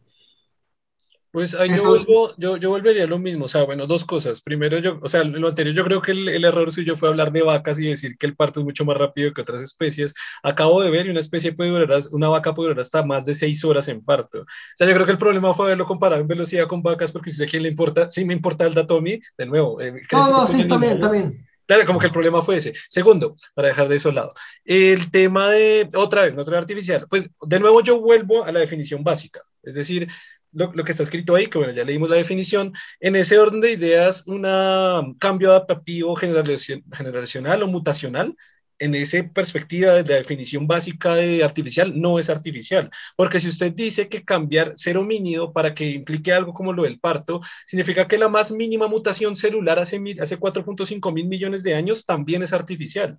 que, que, de pronto sí es su, su, punto, lo que está queriendo decir, pero de nuevo, aquí está con el concepto más básico y una mutación tan pequeña a nivel de un solo gen, que por ejemplo la mutación de un solo gen puede darse por rayos cósmicos, eh, pues eso no, es, no sería artificial, desde la perspectiva de definición básica del artificial y natural. Dime algo, si se adaptara el cerebro humano a partir de generaciones en el futuro, a tener este estilo de vida restrictivo, que no es concordante con nosotros y que produce enfermedades mentales, etc. Si se adaptara, ya sea para ser más estúpido o fuera de otras maneras, pero se adaptara, si entrara en conciliación con eso, ¿dirías entonces que simplemente es evolución? Eh, pues sí, sí es evolución, primero ahí. A pesar de que la catálisis haya sido creada por el hombre. Y segundo, eh, sería artificial de nuevo a la definición más básica que estoy diciendo, es, es obra de, es obra, es arte humana o, manipulación humana, por lo tanto sería artificial. Entonces sería evolución artificial. Sería evolución artificial, sí, igual que la de los caninos. O caninos. Pues la leche también fue evolución no sería hecho con el ingenio ni con, ni con la, acción eh, directa del ser humano, sino sería más como del comportamiento del ser humano, sería algo propio del ser humano, pero tendría casi, para ser así, sería prácticamente que obligar al ser humano, o sea, que el ser humano de alguna forma, sería casi como si el, pues viéndolo así, sería casi como si cogiera y, forzar al ser humano a, de alguna forma con métodos muy artificiales para que usted se dé, pero si se da como parte de su transición, no, no diría porque es una evolución ahí artificial. Tú dirías entonces que es natural porque es simplemente adaptación, no importa el catálisis para ello. Porque cuando hablamos de artificial es cuando usted ya manipula ya el ADN, ahí sí habría artificial. O sea, si, si comenzáramos a hacer seleccionar, eh, por ejemplo, una, una evolución sería si nosotros dijéramos, no, solo nos vamos a cruzar de una cierta forma, solo eh, vamos a coger y quitar estos genes, eso ya sería artificial, porque lo estaríamos estaríamos no permitiendo que la interacción normal se dé, sino estaríamos interviniendo directamente en ella. O sea, si por ejemplo eh, dijéramos, no, eh, vamos a permitir que solo ciertas personas se crucen con ciertas características, ahí sería una evolución artificial, porque sería lo que sería una, como una especie de cría selectiva. Eso, ahí habría una selección natural. Pero si se da por algo natural así, pues no. O sea, si se da por una interacción normal, no, que no está interviniendo. Tendría que intervenir exactamente para, controlarlo. Pues lo que pasa es que yo vería una relación, una relación intrínseca, pero que sea, ah, olvidé la palabra. Simbiótica. Intrínseca, pero que sea recursiva. Es intrínseca recursiva en el tiempo. Es decir, tiene que ser el, el, es decir, el, hombre crea una cantidad de elementos que son totalmente artificiales, lo cual hace, recursivamente, por eso es intrínseco recursivo, que hace que su cerebro se adapte a ese tipo de artificialidad que está creando, por lo cual sería una evolución artificial que está creando. Pero pensándolo así, sí, porque, por ejemplo, podríamos decir que la evolución del cerebro para adaptarse a este medio social podría ser una evolución artificial. Si o sea, si digamos que el cerebro ha evolucionado para funcionar mejor como comunidad, para entender mejor, habría, ahí sí habría una evolución, porque nosotros creamos esta sociedad y la restringimos para que funcionemos entre nosotros. Ahí sí habría, no viéndolo desde esa perspectiva, por eso, claro, y por, eso ponía el ejemplo de la evolución natural de, de los, de, los, de los caninos, que, que, que sí, que sí fue manipulación humana, pero, pero con su evolución del curso natural de la evolución adaptativa normal. Por lo tanto, y de hecho eso tiene un nombre, eso a nivel científico de ciencia tiene un nombre que es evolución artificial. O sea, eso no es un concepto que acabé de creer aquí de concluir. nosotros eso tiene un nombre y está muy bien definido científicamente. Estamos atrapados en la sociedad. Por lo tanto, si estamos pensándolo así, nosotros sí estamos evolucionando de forma artificial y hace mucho tiempo desde que somos civilizaciones, porque estamos restringidos sin, embargo, sin embargo, o sea, ve un problema y es el tema de cuando usted dice la evolución del cerebro desde, desde, desde que somos Homo sapiens sapiens, el cerebro no ha evolucionado, no ha cambiado absolutamente nada. Y es lo que proponía un divulgador científico, Santolaya. Él decía, eh, si, yo, si yo pongo, a, si yo me voy 100.000 años atrás y traigo a un Homo sapiens sapiens aquí y lo pongo a cursar en ingeniería, me la sacan. Nosotros solemos creer que somos mejores, no somos mejores, exactamente el cerebro no ha evolucionado. Pero ya, ya es en el caso hipotético que dice José en el caso de que se adaptara, de que realmente hubiera una evolución, es que hasta ahora no, ha habido evolución, ahí sería una evolución artificial. Pero si, digamos, continuamos como civilización, mantuviéramos en el tiempo, sí podríamos tener una evolución artificial, ¿no? Claro, es lo que digo, es, intrínseca recursiva dentro, es intrínseca recursiva. ¿Qué opina José? ¿Qué? ¿Qué opina José? No, No tengo idea. Ha habido muchos no, opino. Ha habido muchos cambios que se han dado consecuencia de, cambios que ha dado el ser humano indirectamente. Mira, por ejemplo, el gen de la lactasa, de intolerancia a la lactosa. ¿Por qué crees que hay comunidades, etnias, razas que son mm. tolerantes a la lactosa y otras que no son tolerantes a la lactosa? eso tiene que ver con la dieta que llevaban. Y eso fue consecuencia de la domesticación y de lo de la leche, y eso es artificial. otra de las cosas, evolución, artificial. Como otra de las cosas es la amilasa. Las razas asiáticas tienen mayor cantidad de amilasa salival. ¿Las qué? ¿Las qué, perdón? Las razas asiáticas. Los asiáticos tienen más amilasa en la saliva. La amilasa es una enzima que se encarga de descomponer los almidones. Eso los hace más eficientes para digerir arroz. Ah, esa no la sabía. Entonces, eso también es artificial, es por artificial.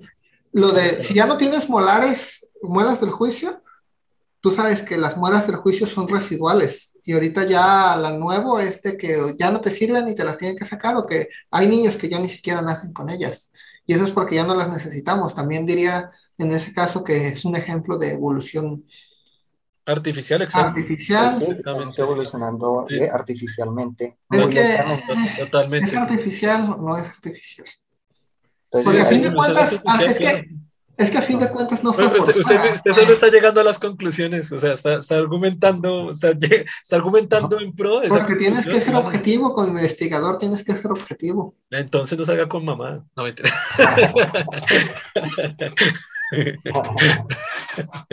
ya tengo que irme, tengo que hacer cosas para mañana, tengo experimentos. Listo, bien, nada, estos podcast estuvo súper interesante, súper largo. Ni tocamos hablamos, el tema. Hablamos de todo menos de cáncer, no hablamos ni una palabra, ni siquiera dijimos la palabra cáncer, güey. Sí. Que de hecho, de, que de hecho tiene que ver mucho la, la, interacción artificial a eso, que esa era otra de las preguntas que le teníamos. Está bien, al menos ya dejamos eso claro. Eh, muchas gracias a todos los que nos escucharon, a todos los que nos vieron. Muchísimas gracias a José por estar acá. Espero que una vez más esté con nosotros para hablar de deja que, deja que me desocupe porque esta semana ya voy a empezar a estar. Sí, la, la otra semana, esta semana, ¿cuánto, ¿cuándo tienen? No sé cuánto vaya a ser, depende de si salgan bien las cosas o no. Tengo muchas cosas Ahí, por chat estamos cuadrando. Espero que nos vuelva a acompañar. El otro capítulo les prometemos que vamos a hablar de cáncer, ahora sí, no como este que hablamos de todo menos de cáncer. Eh, muchas gracias, Germán, por estar aquí, como siempre. Recuerden a todos seguirnos e interactuar con todas las partes del proyecto Gente Inteligente y nos vemos en el siguiente capítulo. Chao a todos. Chao.